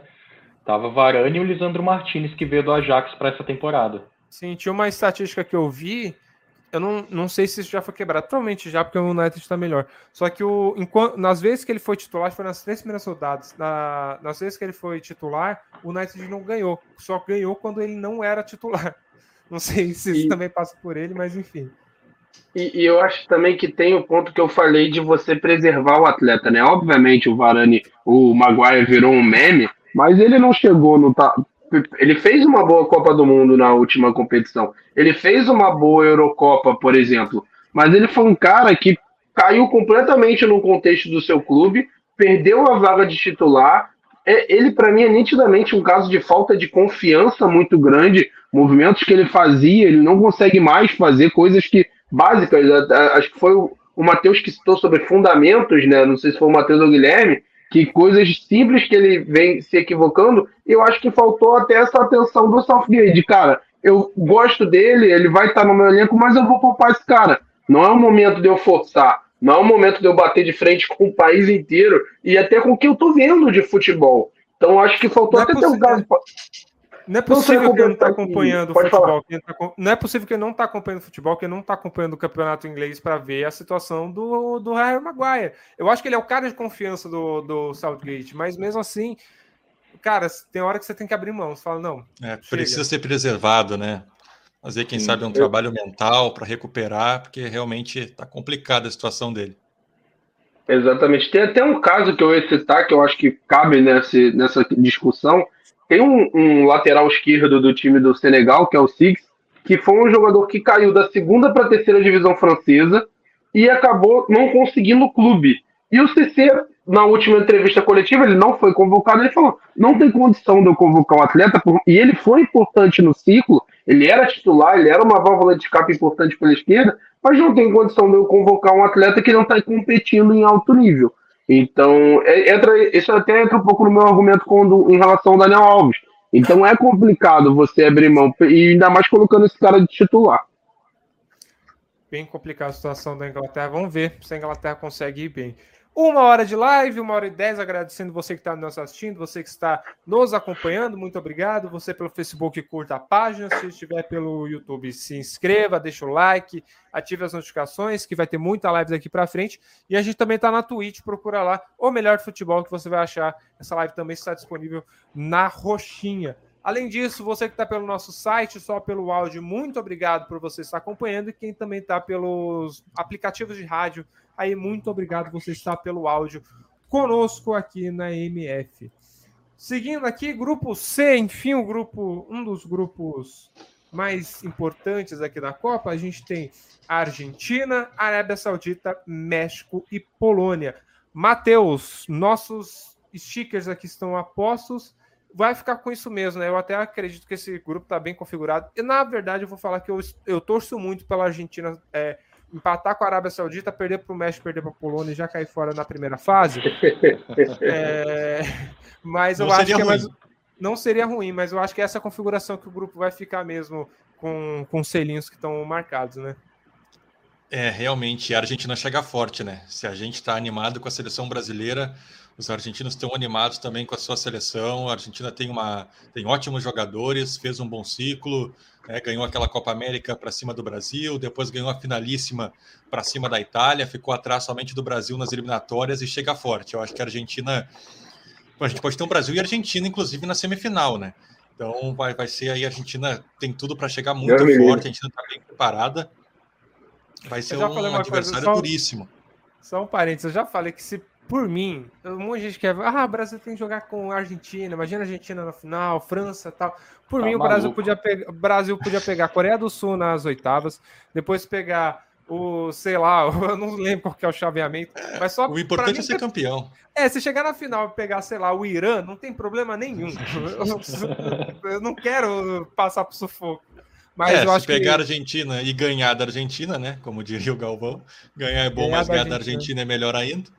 Então, pode ter essa semifinal. Então, realmente, a Argentina é a grande força do grupo. A Arábia Saudita deve ser o saco de pancadas, deve até ser um, um balizamento ali, né? Porque pode acontecer do saldo de gols. Então, ali, principalmente México e Polônia, que devem ficar pela briga pelo segundo lugar. Vamos ver como é que vai ser o enfrentamento contra a Arábia Saudita. E México e Polônia né, vão disputar essa segunda colocação. A Polônia com o Lewandowski, principalmente, né? É o seu principal jogador já cheguei a, a Polônia tem os seus principais jogadores com idades um pouco mais avançadas, né? Jogadores que já ultrapassam os 30 anos, mas ainda assim, eu acredito que a Polônia tem totais, tem totais condições não. Acho que vai brigar com o México bastante, acho que vai ficar com essa segunda vaga. A seleção mexicana tem passado por uma renovação, tem alguns nomes que já ficaram de fora, exceto o Ochoa, né, o goleiro que cada quatro anos ele aparece aí para assombrar. É, mas, mas eu acho que a gente tá realmente também, né? É, exatamente. É a grande força. Acho que México e Polônia vão brigar então pela segunda colocação. O, o, o, o Guilherme, essa questão. É, a briga deve ficar entre os dois, só que eu acho que ainda a Polônia está um pouco à frente do, do México, você não acha? Cara, eu acho, eu ia comentar, o Matheus falou do show, né? E quando o seu goleiro é um destaque sei lá, em edições seguidas de Copa do Mundo, é que tem algo errado, algo muito errado à frente Desde dele, 2014, né? né? Exatamente, tem algo muito errado na frente dele. A seleção mexicana com Tata Martino aí vem sofrendo disso nesse ciclo mais recente, né? A seleção não entrega desempenho, não entrega bons jogos, só entrega resultado, o que, enfim, chega lá, mas a gente sempre quer ver um desempenho bom, né, um desempenho que seja acima da média, e a seleção mexicana não vem entregando isso é, nesses últimos tempos, né? Então pode ser um problema, porque do outro lado, se a gente pensar numa briga de uma possível segunda vaga com a Polônia, do outro lado a gente tem um dos maiores atacantes do mundo, né, que é o Lewandowski, e o homem gol aí, o cara fede a gol, tá no Barcelona atualmente, tá se saindo muito bem lá, né? No Barcelona, tá se encaixando ainda, né? Começo de temporada, tá se encaixando no sistema ajuda ele. Exatamente, também tem isso, essa, essa questão que o Barcelona não ajuda ele. Mas enfim, tem o, o Lewandowski do outro lado, que é o principal nome. Também tem o Mili, que, que faz dupla de ataque com ele. Então, são caras ali muito agressivos e finalizadores natos que é, levam perigo para os adversários, né? Fora que a Polônia também tem um sistema que preza muito também de atacar com muitos homens, é, com amplitude, com profundidade, isso pode ser um problema para seleções, né?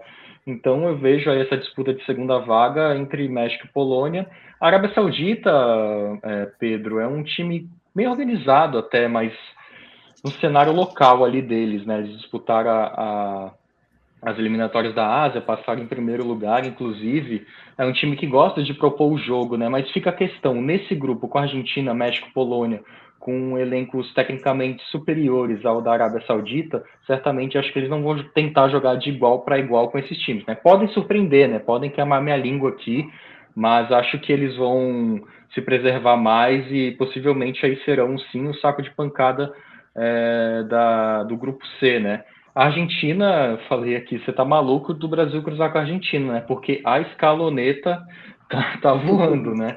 É, eu acho, é, particularmente, per... quando se os dois se enfrentarem, o Brasil ganha. Eu sempre vou torcer para o Brasil, principalmente contra a Argentina. Obviamente. Só que é realmente uma seleção gente... extremamente forte, a Argentina. Cara, e a Argentina perdeu o Lo Celso ali, que formava a dupla com Paredes e com Depou, mas tem nomes muito bons ali para repor. O McAllister jogou esse último amistoso. Eu não lembro, não consegui acompanhar o amistoso todo, só vi o primeiro tempo, que a gente também meteu quatro, se eu não me engano, na, nos Emirados Árabes. Obviamente, analisando o adversário. Ah, se fosse o Brasil metendo quatro no Emirados Árabes.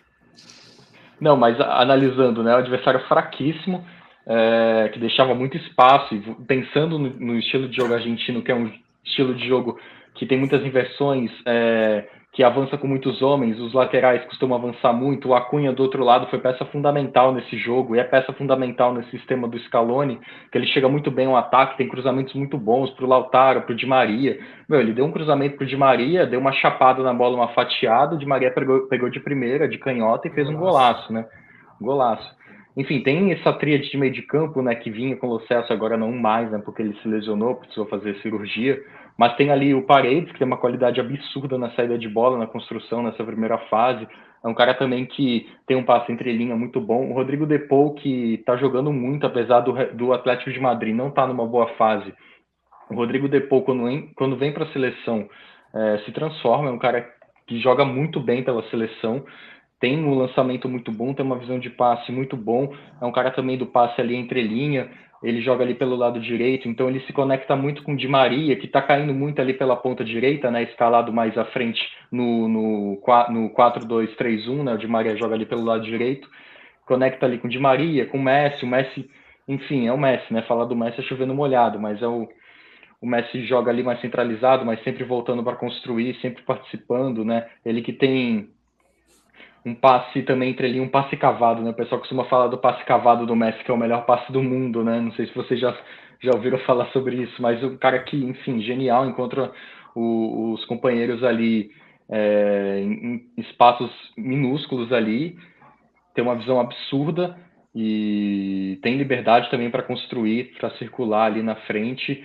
O, a Argentina tem uma defesa também com Romero e agora o Lisandro Martinez pintando né, na seleção. Tem o Otamendi, a experiência do Otamendi, se quiser uma, uma, defesa mais sólida, se quiser uma defesa mais construtiva, tem o Romero ali também, que é muito bom também nos duelos aéreos, nos, nos duelos pelo chão.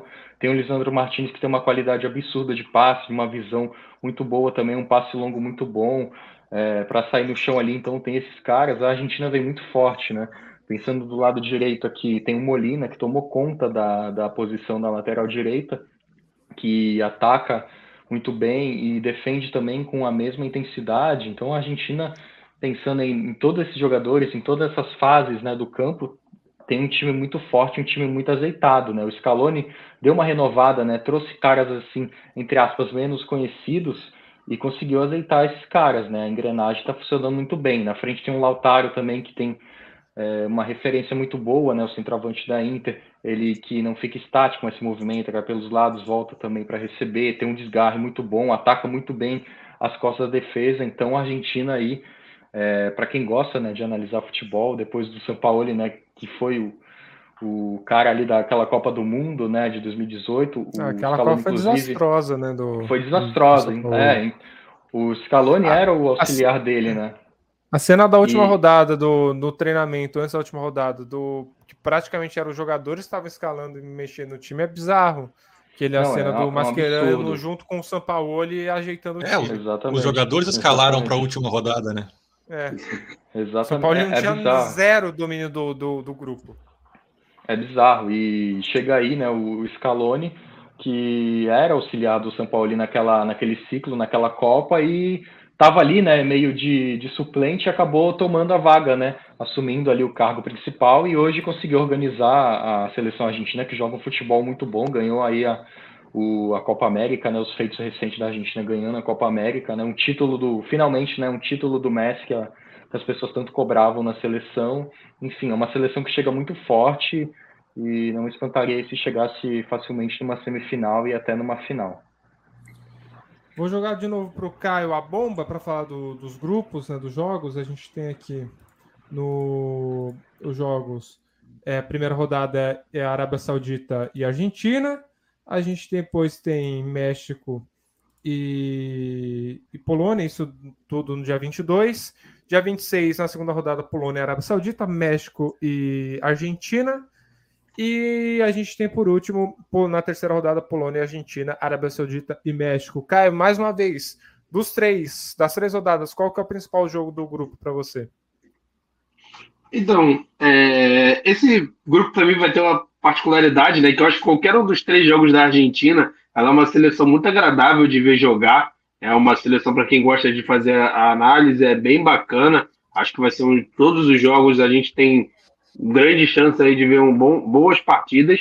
Mas acho que o grande jogo é México e Polônia. Fico com aquela da disputa pelo, pelo segundo lugar. Esse grupo tem uma particularidade que eu particularmente acho que a Arábia Saudita é o time que dos três, tirando a Argentina, tem um trabalho mais legal que o seu treinador, né? Um trabalho tem uma maneira de jogar muito bem definida. Foi um trabalho que está desde 2019. O, o problema é realmente a qualidade técnica, é muito abaixo das outras seleções. Então a gente tem o México, que para mim das últimas Copas, né? A gente sempre vê o México presente. É o México com o maior número de problemas para a convocação, seja ele individual, seja ele coletivo a gente tem um ponto que eu acho que pode ser fundamental, principalmente nesse México-Polônia, que é a bola parada do México. Isso vem sendo matéria todo dia nos jornais de lá, e inclusive já foi dito várias vezes pelo Tata Martino, foi um problema de todo o ciclo, e principalmente imaginando um jogo contra, contra Milik e Lewandowski, eu acho que pode ser fundamental. Então, é um time que mostra muitos problemas, é um time com muitas indefinições também. Não, ao centroavante ainda a gente tem o Jimenez, que para mim tecnicamente é o melhor de todos, mas vive um momento muito difícil fisicamente, desde a lesão grave que ele teve no crânio, ele nunca mais conseguiu se firmar. Então eu acho que quem acaba pegando essa brecha é a Polônia, com grande chance de se classificar em segundo colocado. Mas eu acho que esse jogo tem grande potencial aí para a gente já ah, ver qual das equipes vai largar na frente e vai chegar com grandes condições. E também já tem aquele fato, né? A Polônia enfrenta a Arábia Saudita na segunda rodada. Então a Polônia, que para mim é favorita, obviamente pelo grande. É um time também com problemas, mas tem o peso do Lewandowski. Acho que tem condição de vencer essa partida. Chegaria contra a Arábia Saudita em condições muito boas para se classificar já. E a Argentina, eu acho que realmente. A gente citou Holanda e, e Inglaterra. A Argentina, para mim, é com sobras uma das grandes seleções aí na briga para mim, inclusive, somando individual e coletivo, é, para mim chega até acima, à frente da França na Copa. Eu acho que é uma seleção que tem muitas chances de brigar pelo Mundial. Então acho que vai sobrar no grupo. O, o Guilherme, a, a, chave realmente da Argentina favoreceu muito, né? Não, é uma chave nada difícil, nada complicado. Também tem a Polônia, que eu acho que vai ser o grande desafio. mas realmente não tem muita dificuldade a Argentina, né? Não, sem dúvidas. É... Pegando esse primeiro jogo, que deve ser mais tranquilo, né? Para a Argentina contra a Arábia Saudita, eles devem, enfim, comandar o jogo do início ao fim. E pensando também né, no chaveamento, né? Porque eles fazem cruzamento com o grupo D, né? Mas aí acho, acho que acho que o debate fica um pouquinho mais para frente, né? Porque acho que também no grupo D a gente já tem duas seleções mais definidas. É, enfim, a Argentina, com toda a qualidade técnica que eu citei, vai, vai sobrar nesse grupo com certeza. E Pedro, eu queria falar um pouquinho do México que eu, que eu esqueci, né?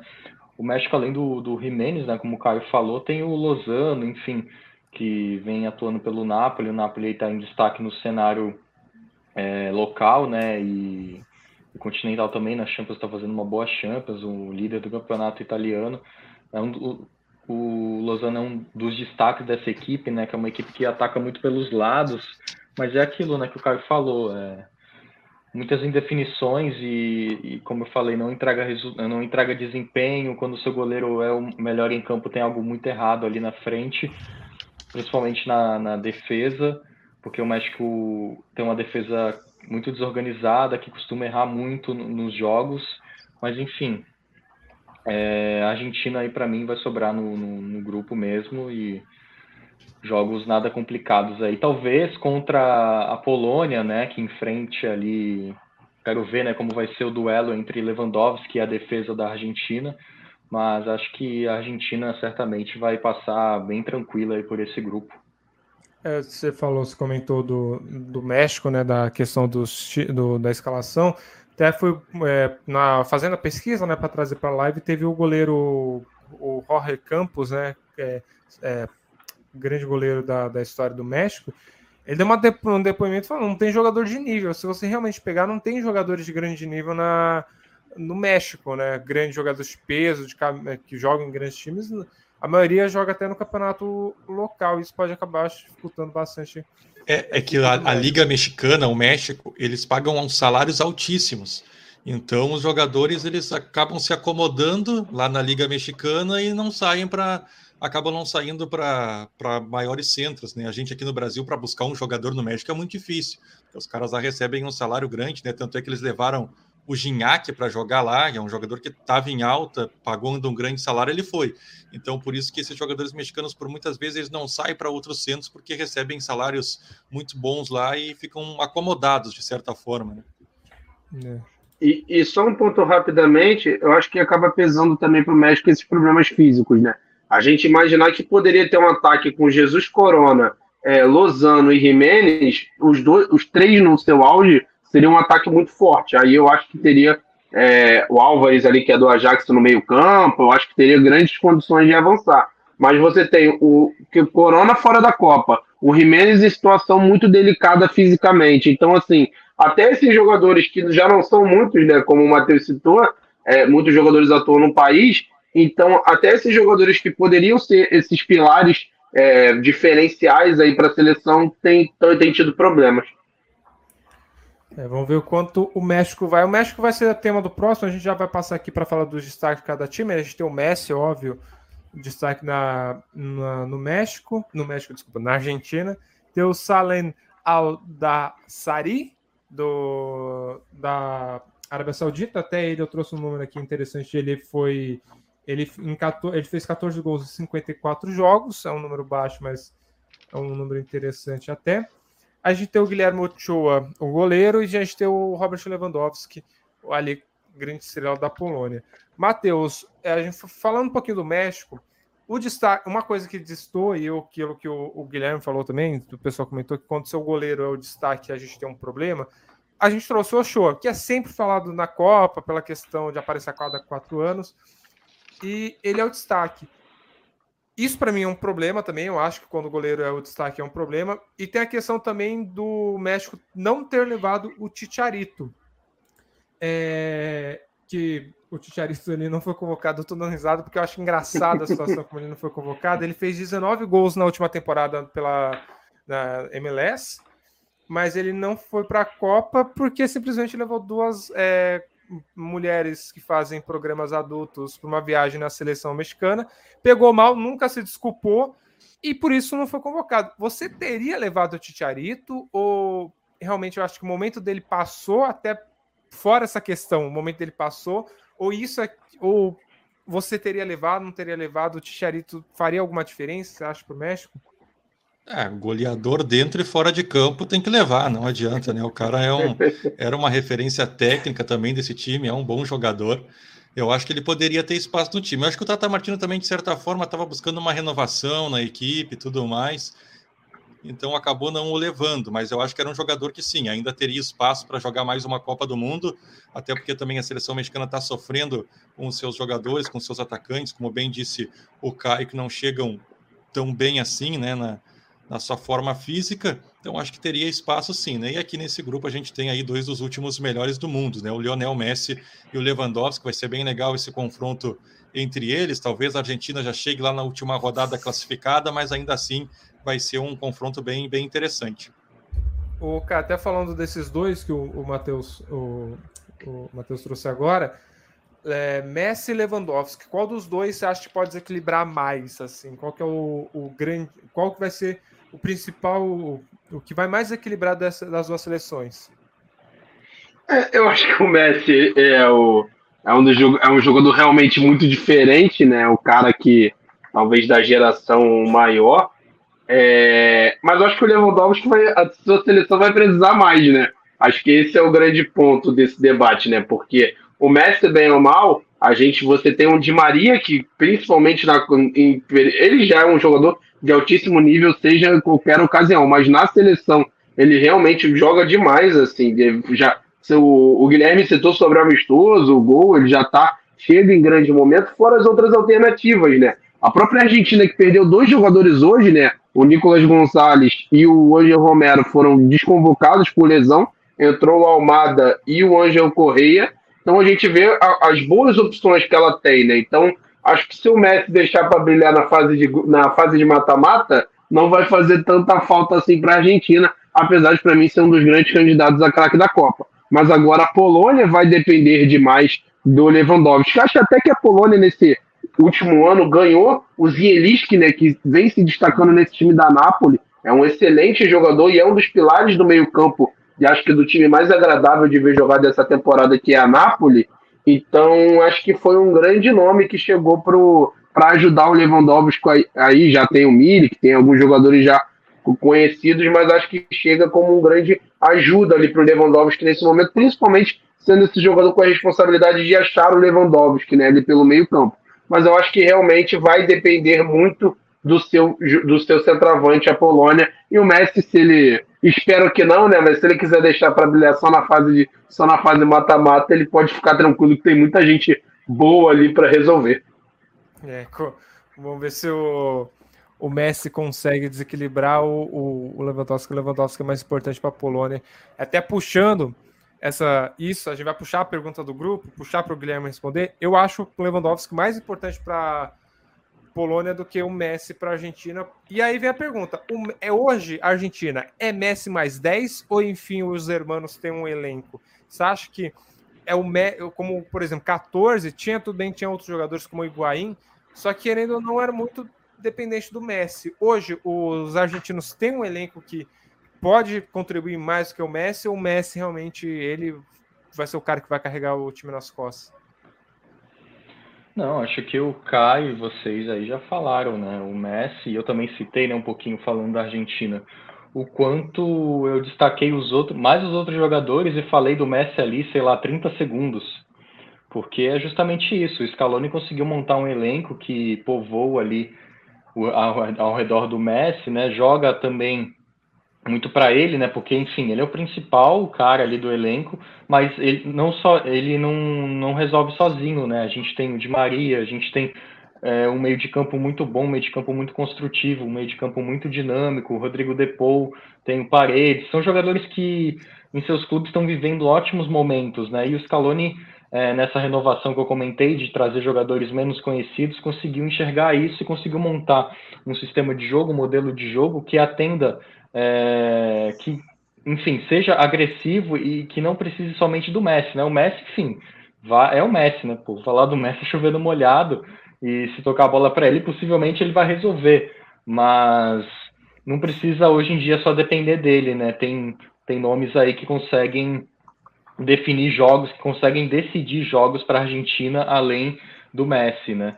Que, que, enfim, as jogadas não precisam passar hoje tanto por ele quanto passavam anos atrás, é, ciclos atrás, como a gente via, né? enfim, ele tirou esse, esse peso é, das costas, né? É uma seleção que vai quanto por ele, né? Ele já não, o Messi já não tem tão aquela velocidade toda, é um jogador que, claro, tem o drible curto, Exato. mas cadencia um pouco mais, então ele tem jogadores, tem companheiros que vão correr muito por ele. Então acho que não tem Exatamente. também essa dependência aí do Messi. Era um problema Sim, que a Argentina tinha, né, 2018. Essa renovação era um, um problema da Argentina. Ainda tinha um 2018 era um time muito pesado ainda, tinha jogadores que estavam indo para o caminho para o final da carreira e eu acho que também chega mais é, com um elenco melhor do que. É, a Argentina de... sempre teve um 11 muito bom e faltava às vezes reposição. Eu acho que para essa Copa chega diferente. Acho que tem um elenco num todo sim, sim. um pouco mais qualificado que pode suprir daqui a pouco algumas ausências que podem aparecer durante a Copa. E, e são Messi... jogadores em, de, em, desenvolvimento também, né? Se a gente pegar o Joaquim Correia, um cara muito novo, que enfim é banco, mas às vezes é, joga na Inter e costuma fazer uns gols. Enfim, tem outros jogadores que acabam entrando também, jovens que estão em desenvolvimento e que podem aí fazer a diferença e, na, em futuras gerações argentinas, né? O próprio Almada, Eu que foi convocado agora, né? Tem 21 Sim. anos. 21 anos. Eu comparo até um pouco com o Brasil nesse sentido, né? Se a gente pegar a última Copa, eu acho que o Brasil, na última, a gente tinha muito aquela coisa do Neymar Felipe Coutinho, dessa dependência dos dois jogadores em alguns momentos e outros jogadores que eram bons tecnicamente, mas que às vezes faltava um protagonismo, que eu acho que hoje o Brasil tem, assim como hoje a Argentina também ganhou. Além de Messi e de Maria, você tem Lautaro, você tem o Álvares, você, vocês já citaram, né? Diversos sim, jogadores, Rodrigo Depou, e são jogadores até que, como jogadores brasileiros, conseguiram dar um salto também na sua carreira individualmente, né? Nos seus clubes. O Álvares agora no City. também. Exatamente. Tá voando, né, no Benfica. É. Então são caras assim que estão em desenvolvimento e têm um potencial enorme. É, Exatamente. Só fazer um, um parênteses aqui, o Guilherme trouxe a questão do, do Raquim Correia. Ele tá, foi cortado da Copa, ele tinha um, uma lesão, ele acabou sendo cortado, o Almada foi chamado no lugar. Então o Joaquim Correia, infelizmente, é um jogador que não vai conseguir ajudar muito a Argentina nessa Copa do, do Mundo. Vamos já passar para o nosso último grupo da noite, para a gente encaminhar para o final da live. Temos o grupo D, que para mim é um dos grupos mais interessantes, viu? A gente tem Argentina e Dinamarca já classificadas, é, como a gente. Desculpa, tem França, Austrália, Dinamarca e Tunísia. E alguém pode acabar achando meio esquisito a questão dos selos, que a gente colocou França, eu coloquei França e Dinamarca já classificadas nas oitavas, só que a Tunísia como zebra. Eu acredito que a Tunísia é um time bem mais fraco, mas pode ser é, o, o Caio. Você acha que pode ser que a Tunísia apareça ou realmente é França e Dinamarca os classificados? Não tem o que falar. Olha, eu acho bem difícil. Eu acho até que dos quatro grupos que a gente falou até agora, são os que têm dois times mais distantes dos outros. Eu acho que a Dinamarca tem um dos jogos coletivos que mais me agrada na Copa, eu acho que eu até brinquei hoje com um amigo falando sobre isso, né? Que a Dinamarca, muita gente está tratando a Dinamarca como surpresa, né? Mas para mim até já saiu desse patamar, né? Quando é surpresa para muita gente, acho que ninguém se surpreenderia da Dinamarca chegar numa numas quartas, até numa semifinal. Eu acho que é um time muito forte é, coletivamente, tem seus pilares individuais, próprio Eriksen, que vai para uma competição com a seleção depois do que aconteceu. Então eu acho que tem algumas boas alternativas ali, mas principalmente o jogo coletivo, um trabalho fantástico e eu acho que é uma das seleções que chega e vai dar trabalho. E até no encaixe, né, por exemplo, imaginando que a França termine primeiro, imaginando esse confronto contra a Argentina, a gente citou anteriormente que Holanda e Inglaterra podem ter duelos mais fáceis, a Argentina não. A Argentina já pode chegar nas oitavas com um jogo muito forte ali para ela, é, com um desafio muito grande que é superar. É, a Austrália, para mim, é um time que vem realmente, para mim, não, não sai muito desse saco de pancada. É um dos times mais fracos dessa Copa, na minha opinião. É, teve muita dificuldade nessa renovação. A gente tinha alguns nomes como Kerry, que surgiram aí, muita gente lembra, Copa 2006, 2010, e talvez faltou essa renovação, esses novos jogadores. Então, realmente é um time que eu não espero muita coisa. E a Tunísia, por mais, é, eu acho que é uma das mais fracas também vejo. Acho que, obviamente, a gente vai mais para frente falar do chaveamento, né? E a Copa tem muito isso de importante. Você pega um, chaveamento ali, um empatezinho da Dinamarca com a Tunísia, tudo pode mudar, por exemplo, ou até a França também, que a França ela tem um. A França, nesse último momento, né? Pós ali a, a Liga das Nações, que é onde se estabeleceu o esquema de três zagueiros, a França se consolidou em alguns duelos como um time com muita dificuldade de pressionar o adversário, de ter a bola e ter essa obrigação, né? É uma França que em alguns momentos se sente mais confortável jogando em bloco baixo, explorando Mbappé, explorando a qualidade de Griezmann e Benzema, até o Hernandes pela esquerda. Então, eu acho que essa pode ser talvez ali um ponto que pode dar uma certa esperança, né? Esses jogos onde a França vai ter que propor e vai dar contra-ataque. O contra-ataque, para mim, para a França, é uma vulnerabilidade dessa equipe. Ela tem muita dificuldade de marcar esse, esse tipo de. Eu lembro até do próprio jogo França e Dinamarca, onde a Dinamarca deu a bola para a França e explorou muito bem os contra-ataques e venceu aquela partida. Então, acho que por esse ponto pode até ser que a Tunísia sonha ali com alguma coisa, mas eu acho bem difícil. Acho que França e Dinamarca ali vão brigar. Aí sim, eu acho que é a briga mais legal desse grupo. E para mim, um dos grandes jogos da primeira fase, para definir quem vai ficar em primeiro colocado. É, a, França e Dinamarca se enfrentaram na Liga das Nações, né? Estavam é, no mesmo grupo. E o último jogo foi um 2 a 0 ali para a Dinamarca. Eu fiz esse jogo na MF, onde a França não jogou praticamente. Não jogou, não teve muita chance. Foi o ataque todo da, da Dinamarca. E eu acho que para mim é um grande jogo da Copa. E a França, não sei, tem essa questão do, do campeão do mundo, né? O, até puxar pro, pro, pro Guilherme falar, o campeão do mundo tem essa maldição do campeão do mundo, né? Os, desses é, os últimos campeões do mundo não passaram da primeira fase, né? tirando o Brasil de, em 2006, que era o campeão de 2002, passou. A França de 90, foi campeão em 98, não passou em 2002. A Itália foi campeã em 2006, não passou da primeira fase em 2010. A Espanha foi campeã em 2010, não passou da primeira fase em 2014. E a Alemanha foi campeã em 2014 e não passou da primeira fase em 2018. Guilherme, existe alguma possibilidade disso acontecer no grupo D? Ou você acha totalmente zero, zero chance disso acontecer? Ah, cara, muito, muito difícil mesmo, né, Pedro?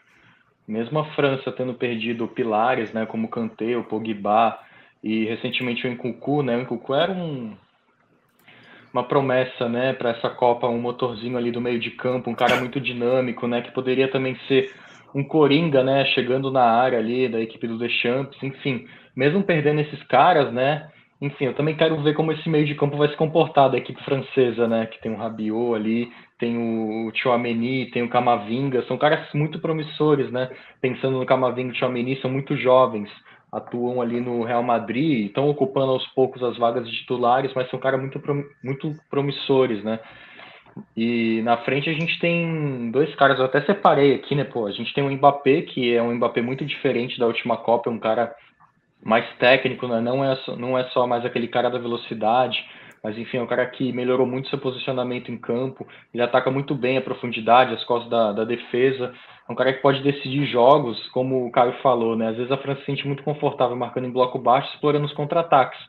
E faz isso porque tem um Mbappé lá na frente, um cara velocista que decide jogos, tem uma finalização muito boa.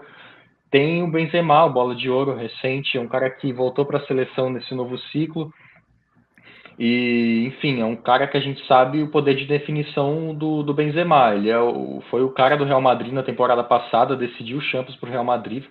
Enfim, tem esses caras que podem ali, né, é, tirar essa dificuldade, talvez, que eu esteja projetando nesse meio de campo menos criativo da seleção francesa, né. Tem uma zaga ali também é, mais unificada, né, porque o, o Kim Pepe acabou se lesionando também, não vai estar na Copa. É, enfim, mas acho que a França vai ter um pouquinho de dificuldades, mas acho que não vai levar grandes sustos aí nesse grupo D, né? Que tem a Austrália, uma seleção fraquíssima, como o Caio bem pontuou. Acho que falta uma renovação no futebol australiano. É... Não, não tem, né? A escola australiana não tem projetos ali, pelo menos eu não, não consegui encontrar projetos né, de renovação, de criação de base ali, de de ter um futebol, uma liga nacional forte, né, de ter clubes que disputem ali além do, do, do contexto local. A Tunísia eu acho fraquíssima também, talvez é, surpreenda na bola parada, mas é uma equipe que, que a qualidade técnica é baixíssima. E a gente tem a Dinamarca, né? A Dinamarca, como o Caio falou, acho que não é uma, uma surpresa, mas sim já já está concreta ali, né? Eu cito inclusive aqui que eles passaram em primeiro lugar nas eliminatórias, é, foram 90% né, de aproveitamento nesse, nessa fase aí de grupos. E os feitos recentes deles, né, eles chegaram numa semifinal de Eurocopa, onde perderam para a Inglaterra por 2 a 1 e foram segundo lugar na Nations League, né, com 12 pontos aí, quatro vitórias, duas derrotas em seis jogos, né? E, só para relembrar, não, desculpa te cortar, Guilherme, mas contra a Inglaterra falar, foi aquele falar. pênaltizinho, não foi? No Stanley, é, no segundo é, tempo. É, é enfim, foi meio duvidosa né, essa vitória da Inglaterra. Bem né? duvidoso. É, enfim.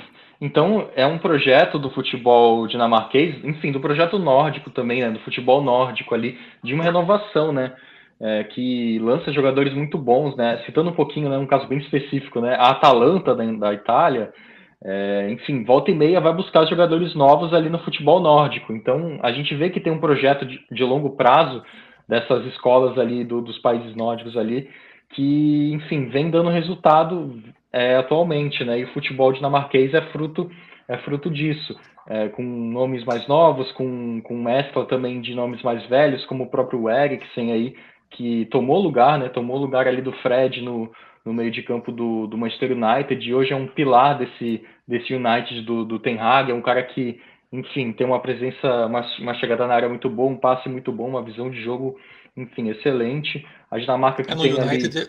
Ele tem jogando um pouquinho mais atrás, né? Acho que na Dinamarca é, ele deve jogar sim, um sim. pouquinho mais à frente. Né? É, na Dinamarca ele joga um pouquinho mais à frente, né? Mais ali como um enganche, né? Se a gente pensar no, no camisa 10, né?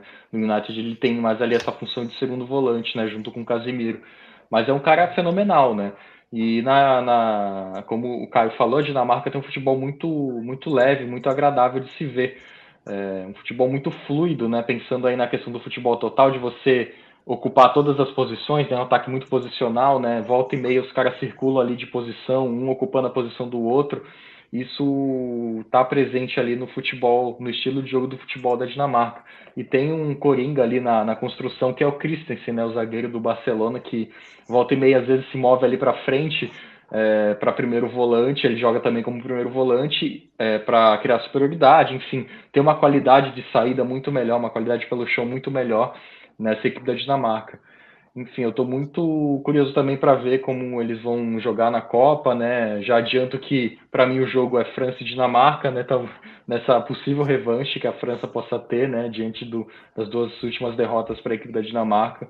Mas, enfim, é isso. É um grupo que para mim também já tem dois definidos aí nas oitavas, muito bem definidos, inclusive.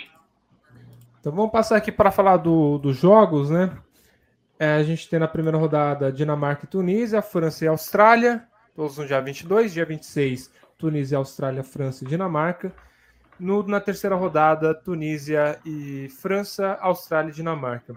Matheus, a gente sabe que o jogo desse grupo é França e Dinamarca, mas como que você projeta esse, esse jogo em específico? É um jogo no meio do campeonato, no meio da tabela. Como que você projeta, como que você acha que chega as duas seleções nesse segundo jogo? É, um jogo onde as duas seleções muito provavelmente devem vencer na primeira rodada. Eu estou apostando no empate para esse jogo. Acho que vai ser um grande jogo. Eu acho que a Dinamarca, coletivamente, ela chega um pouquinho menor que a França, muito também pelos jogadores que a França perdeu. É claro que é uma, é, tem jogadores jovens é, né, que vão chegar, que podem suprir essas necessidades.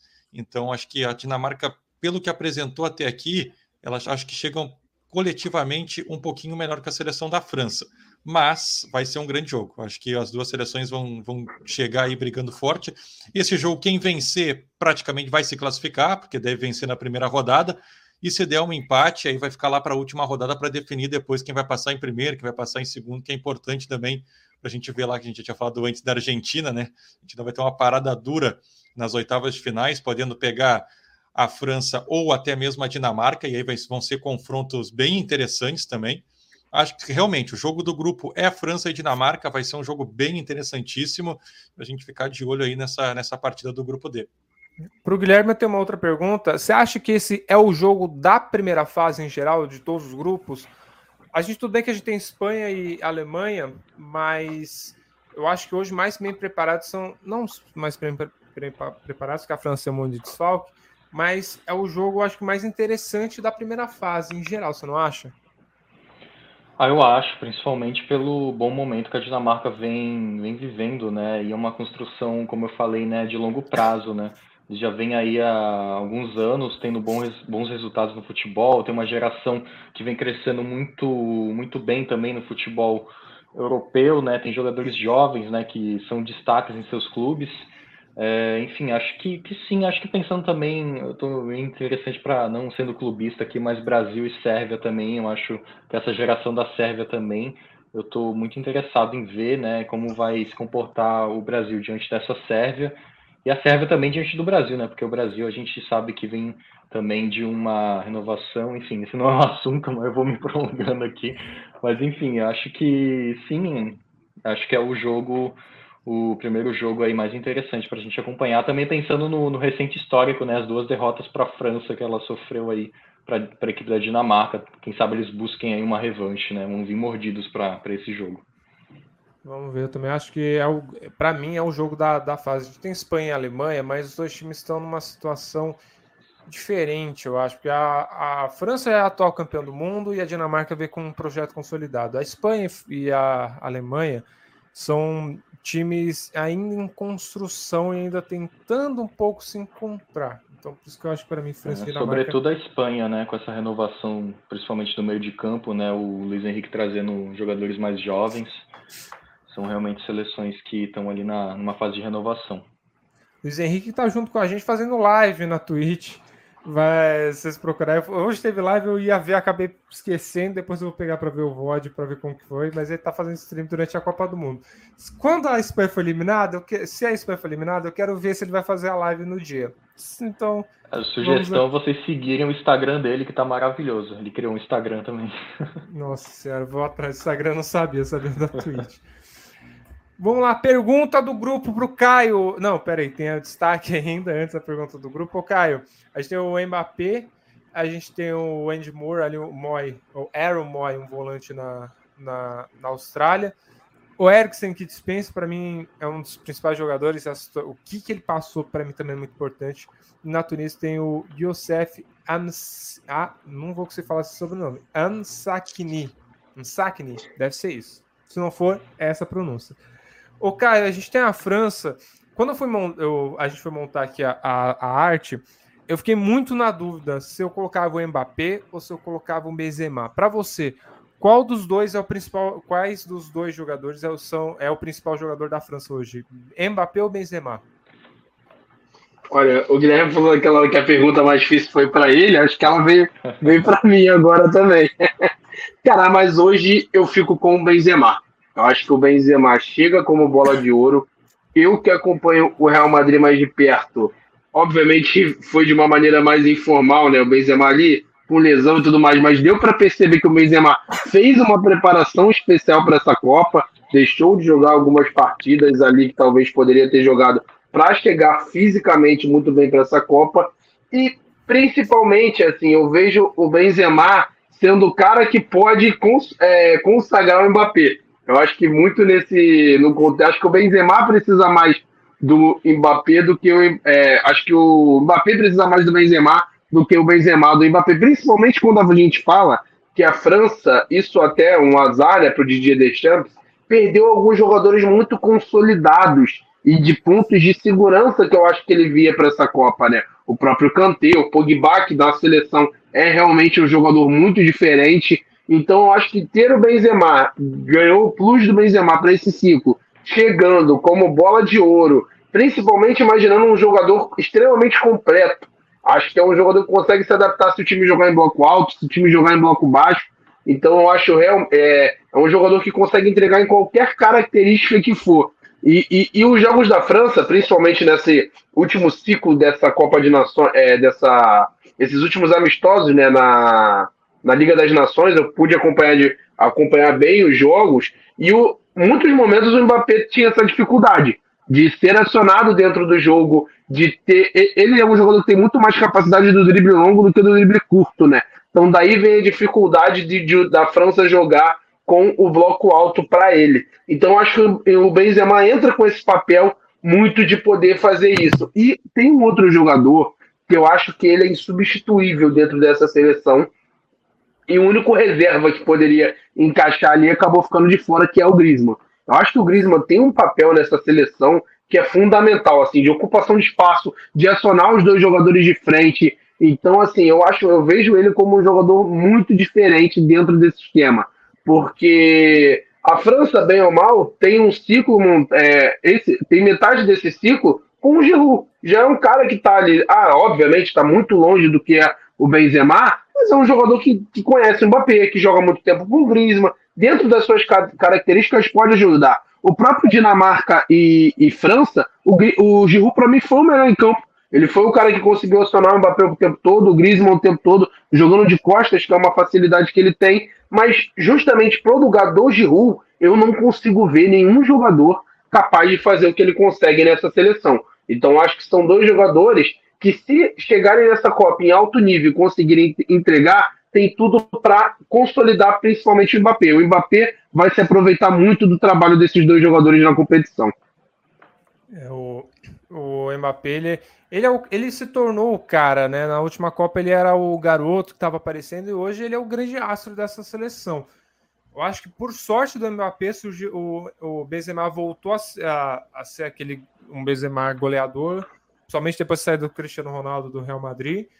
E por sorte ele, do Mbappé, o Benzema voltou a ser convocado. O Benzema tinha uma questão da convocação dele, que era a questão ainda da, do esquema de chantagem, um negócio que nunca foi bem esclarecido dele com outro jogador da França, que eu acabei me esquecendo, qual era o Balbo, Valbuena, Valbuena, Valbuena. Da, Fran, é, da França, ele acabou, não era convocado, mas agora está voltando pro, pro, E o próprio pro... Mbappé, Pedro, ele já falou que se sente mais à vontade jogando na seleção do que no PSG. Porque no PSG, por vezes, ele faz esse trabalho de ser o homem referência lá na frente, com o Neymar e Messi se movimentando um pouco mais, enquanto na França tem o Benzema, o próprio Giroud, e aí o Mbappé tem essa liberdade de se movimentar mais. De, de, sair pelo lado, de botar essa velocidade. Então ele já falou que prefere, se sente mais à vontade até jogando taticamente como a, a, seleção da França joga do que no PSG, porque algumas vezes ele que faz esse papel da referência, né? É, vamos ver se consegue ajudar. O Guilherme, só para comentar rapidão sobre o outro destaque desse grupo, que é o Eriksen, sem dúvida. A história dele e o que, que ele vem fazendo, voltando a jogar bem, é impressionante, né? Não, sem dúvidas, né? O cara literalmente renasceu, né? Depois daquele caso lá que ele teve que ser desfibrilado, né? Não sei se eu falei corretamente, mas enfim. É, ele voltou, né? Com, com aquele eu não, não, sei exatamente a peça, né? Mas ele tem uma pecinha aqui dentro do coração que ajuda, né? A, bombear, enfim, o sangue, né? Que colabora ali. E ele volta para um time, para o Brentford, né? Que era um time na época que estava passando por um período de reconstrução, um time que estava montando um, que tem, né? Estava montando né, um elenco ali mais novo, renovando seu elenco para pensar a longo prazo ele é, se volta ali como uma das principais peças ali daquele meio de campo e volta em destaque, né? Volta a ser um dos principais meios de campo da, da Premier League, né? Do, do futebol mundial. Depois é contratado pelo United, né? Para essa temporada e cai, cai como uma luva, né? Nesse sistema do Ten Hag, né? Que a gente sabe que é um sistema que valoriza muito a posse de bola, que joga pelo chão, que tem uma saída mais sustentada. E o Eriksen fazendo dupla ali com, o Casimiro, né? Que é um o Casimiro é um cara mais da contenção, Eric sim, é o cara mais da mais crânio ali, pensando mais as jogadas, o cara do passe ali. Como o Matheus falou, ele joga um pouquinho mais atrás na, no United do que na seleção. Na seleção ele joga um pouco mais avançado, tem pouco também mais de liberdade para poder circular ali na frente, tem mais mobilidade, é, consegue ligar muito bem nos jogadores jogadores do ataque, enfim, ele é um vive um momento especial, talvez é, o auge da sua carreira novamente aí e chega num ótimo momento para essa Copa do Mundo, num time também que que não depende só dele, né? Ele talvez seja o, o, destaque desse time, o principal nome desse, dessa equipe da Dinamarca, mas é uma seleção também que tem um jogo coletivo muito, muito bom e que não depende só da estrela do Eriksen para poder fluir, né? É, vou esperar aí que o Eriksen faça uma baita Pode ver o Eriksen. Pode Só falar, de ver o Eriksen jogar já é legal, né? Depois de tudo que aconteceu Exato. com ele, ele conseguir voltar, conseguir desempenhar, já é muito especial. E se a gente parar para pensar, foi há um ano atrás, gente, porque a, a Eurocopa era para ter acontecido em 20, por causa da pandemia foi adiada em um ano para frente. Foi no meio do ano passado. Então ele está hoje Sim. numa Copa do Mundo, é impressionante. Eu, eu particularmente, eu era um do, do, das é pessoas é recente, que achava né? que. É, eu achava que ele não ia voltar, que a carreira a dele tinha sido encerrado. A crescida que... que ele deu é absurda. E ele voltou, voltou jogando bem agora é um dos destaques da equipe da Dinamarca. Caião, para fechar, a gente vai encerrar, passando para a parte final da live. A gente tem a pergunta do grupo. A pergunta do grupo é o seguinte: entre, entre brigas e feridos, o, os franceses podem ficar pelo caminho? Porque entre brigas, a gente teve uma questão antes da última rodada da Liga das Nações, as duas últimas rodadas, foi o Mbappé não querendo participar de algumas questões de fotos, é, uma questão, uma, algumas é, um ensaio fotográfico por questão de, é, de, dinheiro. A gente tem a questão do Mbappé no Paris Saint-Germain, que está bem com, é, turbulenta. Foi é dito que foi dado a chave do clube para ele, para ele tomar as decisões. Ele teria pedido a saída do Neymar. É, ele tem a questão ali. Teve aquelas questões no início da temporada de quem bate, batida do pênalti, da, uma trombada que deu no Messi. Então a gente tem um, teoricamente, um Mbappé com uma, é, com uma se achando uma estrela, e a gente tem a questão dos lesionados também. O que você acha que isso pode é, é, conturbar o ambiente do, da, da, da França? Ou você acha que não necessariamente vai ser um problema isso?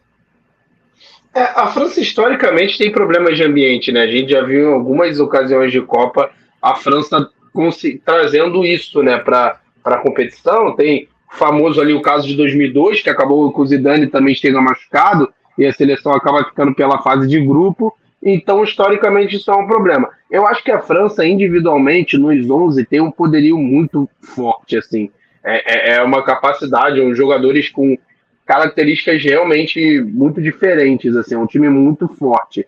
Me pega também aquela questão, é, menos do que a Inglaterra, eu acho que a França é um time que tem mais cara do que a Inglaterra, mas o jogo coletivo, que é o que me deixa, para mim, a França atrás de Brasil e Argentina nesse momento. É, como que esse time vai se comportar? Como que esse time vai, se, é, vai agir sem jogadores fundamentais, como Kanté, Pogba? Como que o Chouameni vai corresponder durante a Copa? Quem vai ser o volante ao lado do Chouameni? Que pode ser Guendouzi, Rabiot e Camavinga. A França chega às vésperas da Copa ainda com algumas perguntas indefinidas vai ser uma França que vai jogar no, no lado direito com o Coman, que é um lateral que, que vai ser um ala muito mais ofensivo, ou vai tentar o Parvar, para quando não tiver a bola, até em alguns momentos ali o Parvar recuar, formar uma linha de quatro, deixar um time um pouco mais resguardecido defensivamente. Então, esse para mim é o grande problema da França. A França chega na competição com muitas dúvidas ainda.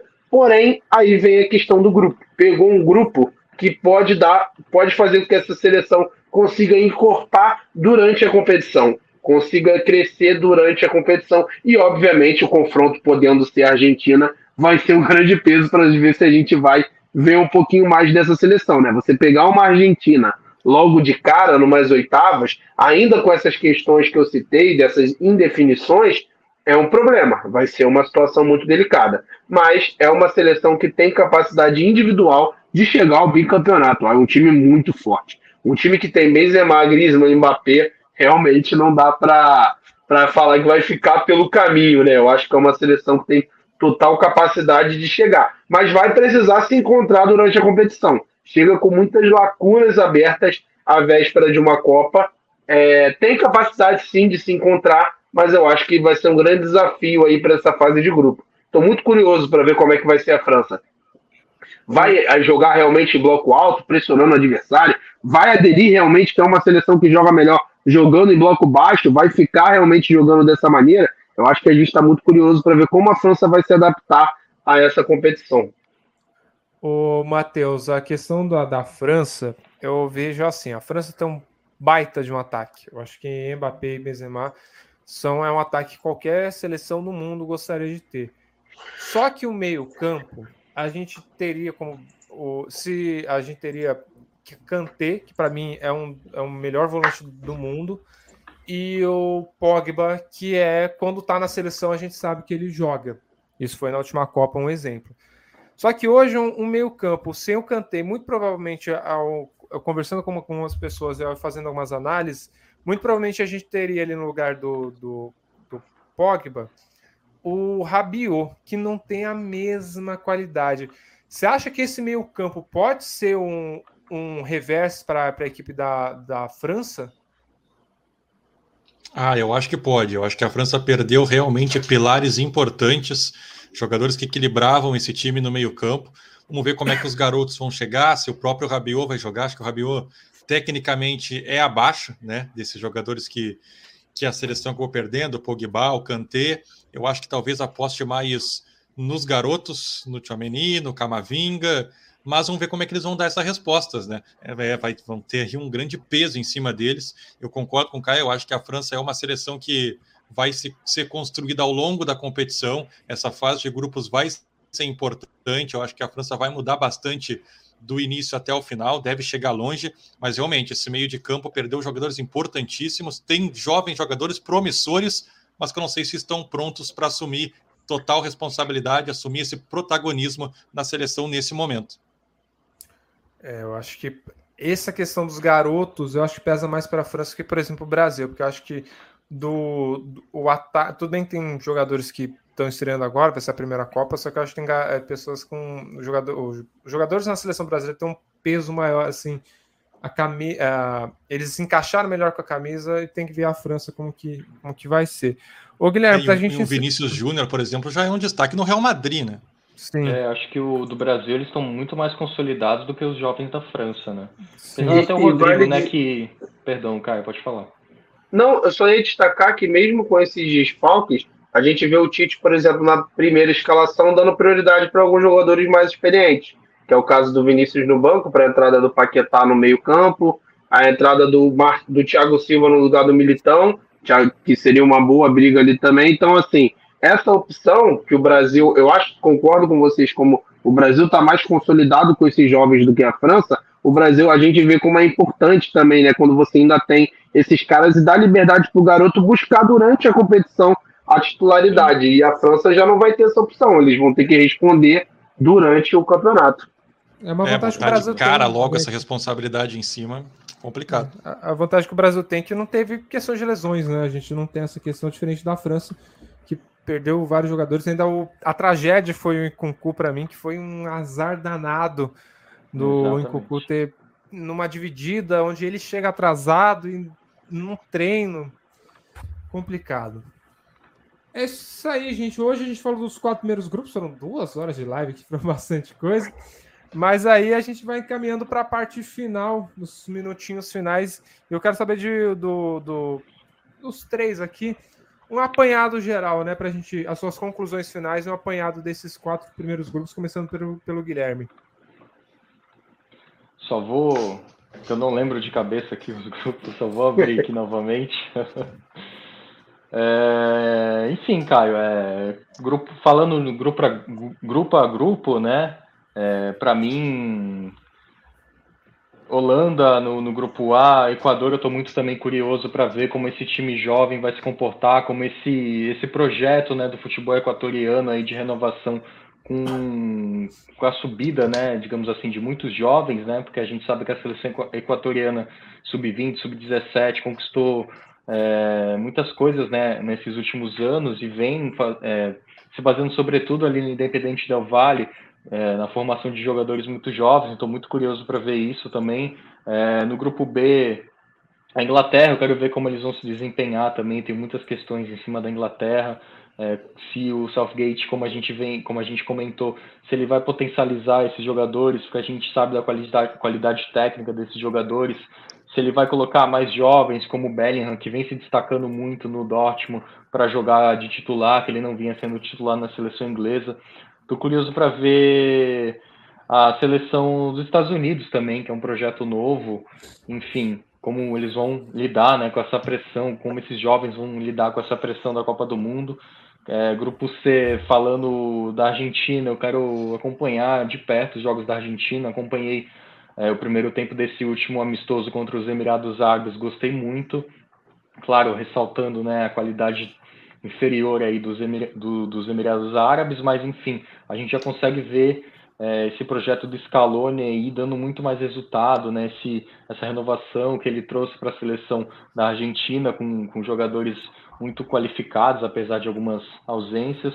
É, no grupo D, eu tô, tô aí pela, tô pela França e pela Dinamarca. Quero ver se a França vai buscar realmente essa vingança aí essa revanche diante da Dinamarca e quero acompanhar também de perto essa seleção da Dinamarca que é muito muito gostosa assim como a Argentina de você ver né? A gente gosta do futebol propositivo um futebol que o time trabalhe muito bem a posse de bola chegue muito bem à meta do adversário. Eu quero ver muito muito como esses times que têm esse estilo de jogo esse modelo de jogo vão se comportar é, diante dos jogos da Copa do Mundo né? Pensando também em campeonato de tiro curto né e a França aí também, como o Caio bem ressaltou, cheia de dúvidas.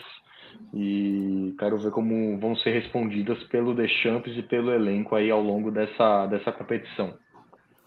É isso aí, vamos torcer. Matheus, suas considerações finais. Ah, concordo com bastante coisa que o Guilherme falou, né? Já destrinchou bem aí todas as equipes. Deixando os meus palpites, então, de quem vai passar em cada grupo. Acho que grupo A, Holanda passa em primeiro, o Equador em segundo. No grupo B, minha aposta é Inglaterra em primeiro, País de Gales em segundo. No grupo C, Argentina em primeiro, Polônia em segundo. E no grupo D, eu estou apostando que a Dinamarca vai passar em primeiro e a seleção francesa vai ficar na segunda colocação. Então, a gente conseguiu aí, acho que, destrinchar bem um pouco esses primeiros grupos, né? Amanhã tem outra live para falar dos demais grupos. A gente vai estar aqui também de olho acompanhando quem vai estar aqui presente na live para falar dos demais grupos. Acho que a gente já falou bastante já de todas as equipes Acho que é por aí. Caião, você, suas considerações finais. Muito obrigado. Então, é, acho que o Guilherme já destrinchou bem, o Matheus deu meus palpites também, concordo com ele. Então, vou falar um pouquinho rapidamente sobre cada grupo. Eu acho que esse grupo A tem potencial para ser um dos grupos mais equilibrados dessa Copa. Quando você fala de um, um time que é, é a seleção sede, então geralmente tem esse peso. Duas seleções de nível muito parecido. E uma Holanda que eu estou muito curioso, né? Acho que a Holanda, toda a Copa, ela é uma coisa, ela é muito interessante, né? Porque a Holanda vem com um time muito forte, De Jong, Van Dijk na defesa, o Memphis Depay também muito bem, sempre jogando pela seleção. É uma seleção que eu acho que a gente nunca espera nada e sempre chega longe, né? Não ganha, mas sempre chega longe. Então, eu estou bem curioso para ver como vai ser a Holanda principalmente nesses desafios com Equador e Senegal, como que vai corresponder, acho que já vai ser um bom termômetro aí para a gente ver como vai ser na fase de mata-mata. A Inglaterra, como vocês citaram, um elenco formidável da Inglaterra, mas como vai responder coletivamente? Será que vai dar espaço para jovens jogadores? Bellingham, Ben White, é, o próprio Saka, titular absoluto no Arsenal hoje. Será que esses jogadores vão ter espaço nesse momento? Ou não? Será que o Southgate vai começar ali com Maguire e Dyer na defesa, vai tentar é, vai na confiança, né? Que ele tem alguns jogadores que não têm correspondido muito bem nesse último ano. E País de Gales também, eu acho que é sempre legal quando a gente tem um jogador do nível do Bale podendo se despedir, né? Um cara que fez tanto pela seleção, então acho que só isso já é um. Já é uma, é, muitas vezes até polemizou em Madrid, né? Por conta disso, mas eu acho que é sempre muito legal ver essa relação muito bonita que foi do Bale com a seleção e ver ele podendo se despedir, levar esse país de Gales para o mata-mata, que eu acho que aí confirmaria eh, ainda mais essa, essa geração que foi sensacional de Gales. No grupo C, eu, eu, como eu falei, a Arábia Saudita é um time que tem um coletivo bem bacana, é um trabalho consolidado, é um trabalho que eu gostaria de ver. V vamos ver né, como é que vai ser, se vai conseguir competir contra essas outras seleções que têm uma diferença individual muito grande. E mas eu acho que a grande detalhe é a Argentina, né? Ter a oportunidade de ver essa Argentina. Quem puder assistir os três jogos tenho certeza que vai ser muito interessante. E para fechar, eu estou com o Matheus, eu acho que a Dinamarca tem, tem potencial para pegar essa primeira vaga do grupo, e aí a gente já também eliminaria logo França ou Argentina, vamos facilitar o caminho para o Brasil, a gente quer o Hexa, não tem jeito, então seria muito importante também. Mas esse grupo eu acho que talvez nesses duelos, né, talvez seja o que fique menos interessante ali, tirando esse jogo entre França e Dinamarca. Eu acho que os outros duelos, França e Dinamarca, são bem favoritas ali, mas essa briga pelo primeiro lugar tem tudo para ser muito interessante. Fazer um comentário rapidinho que eu estava vendo da Dinamarca, é, esses, esses dias, né? Questão da Dinamarca muita gente tá projetando, tava falando, não, a Dinamarca pode até fazer a final contra o Brasil, se tornou minha final preferida. Não que eu tô menosprezando a Dinamarca, mas se for para pegar a Dinamarca, vai ser lindo, vai ser do meu jeito e a gente vai ser hexa. É isso aí, gente. Muito obrigado você que acompanhou até aqui, você que está pelo Facebook. Se não curtiu a página, curta. Você do Instagram, se não se inscreveu, se inscreva, deixa o like e ative a notificação para a nossa live de amanhã. Você está pela, pela Twitch, segue a gente lá é, pelas rádios, que você que está pelo nosso site, muito obrigado que você acompanhou. Procura as nossas redes sociais também, o Instagram é muito importante, arroba WebRádioMF, e também pelos aplicativos de rádio, você que acompanhou a nossa live, muito obrigado. Agora a gente se despede. Amanhã eu estou de volta. Amanhã eu estou junto com o Alex Vilar, o Gabriel Souza e o Vinícius Fonseca para a gente destrinchar o grupo E, F, G e o H. Brasil, a gente fala amanhã. Então, muito obrigado, até amanhã e a gente se vê por aí. Falou!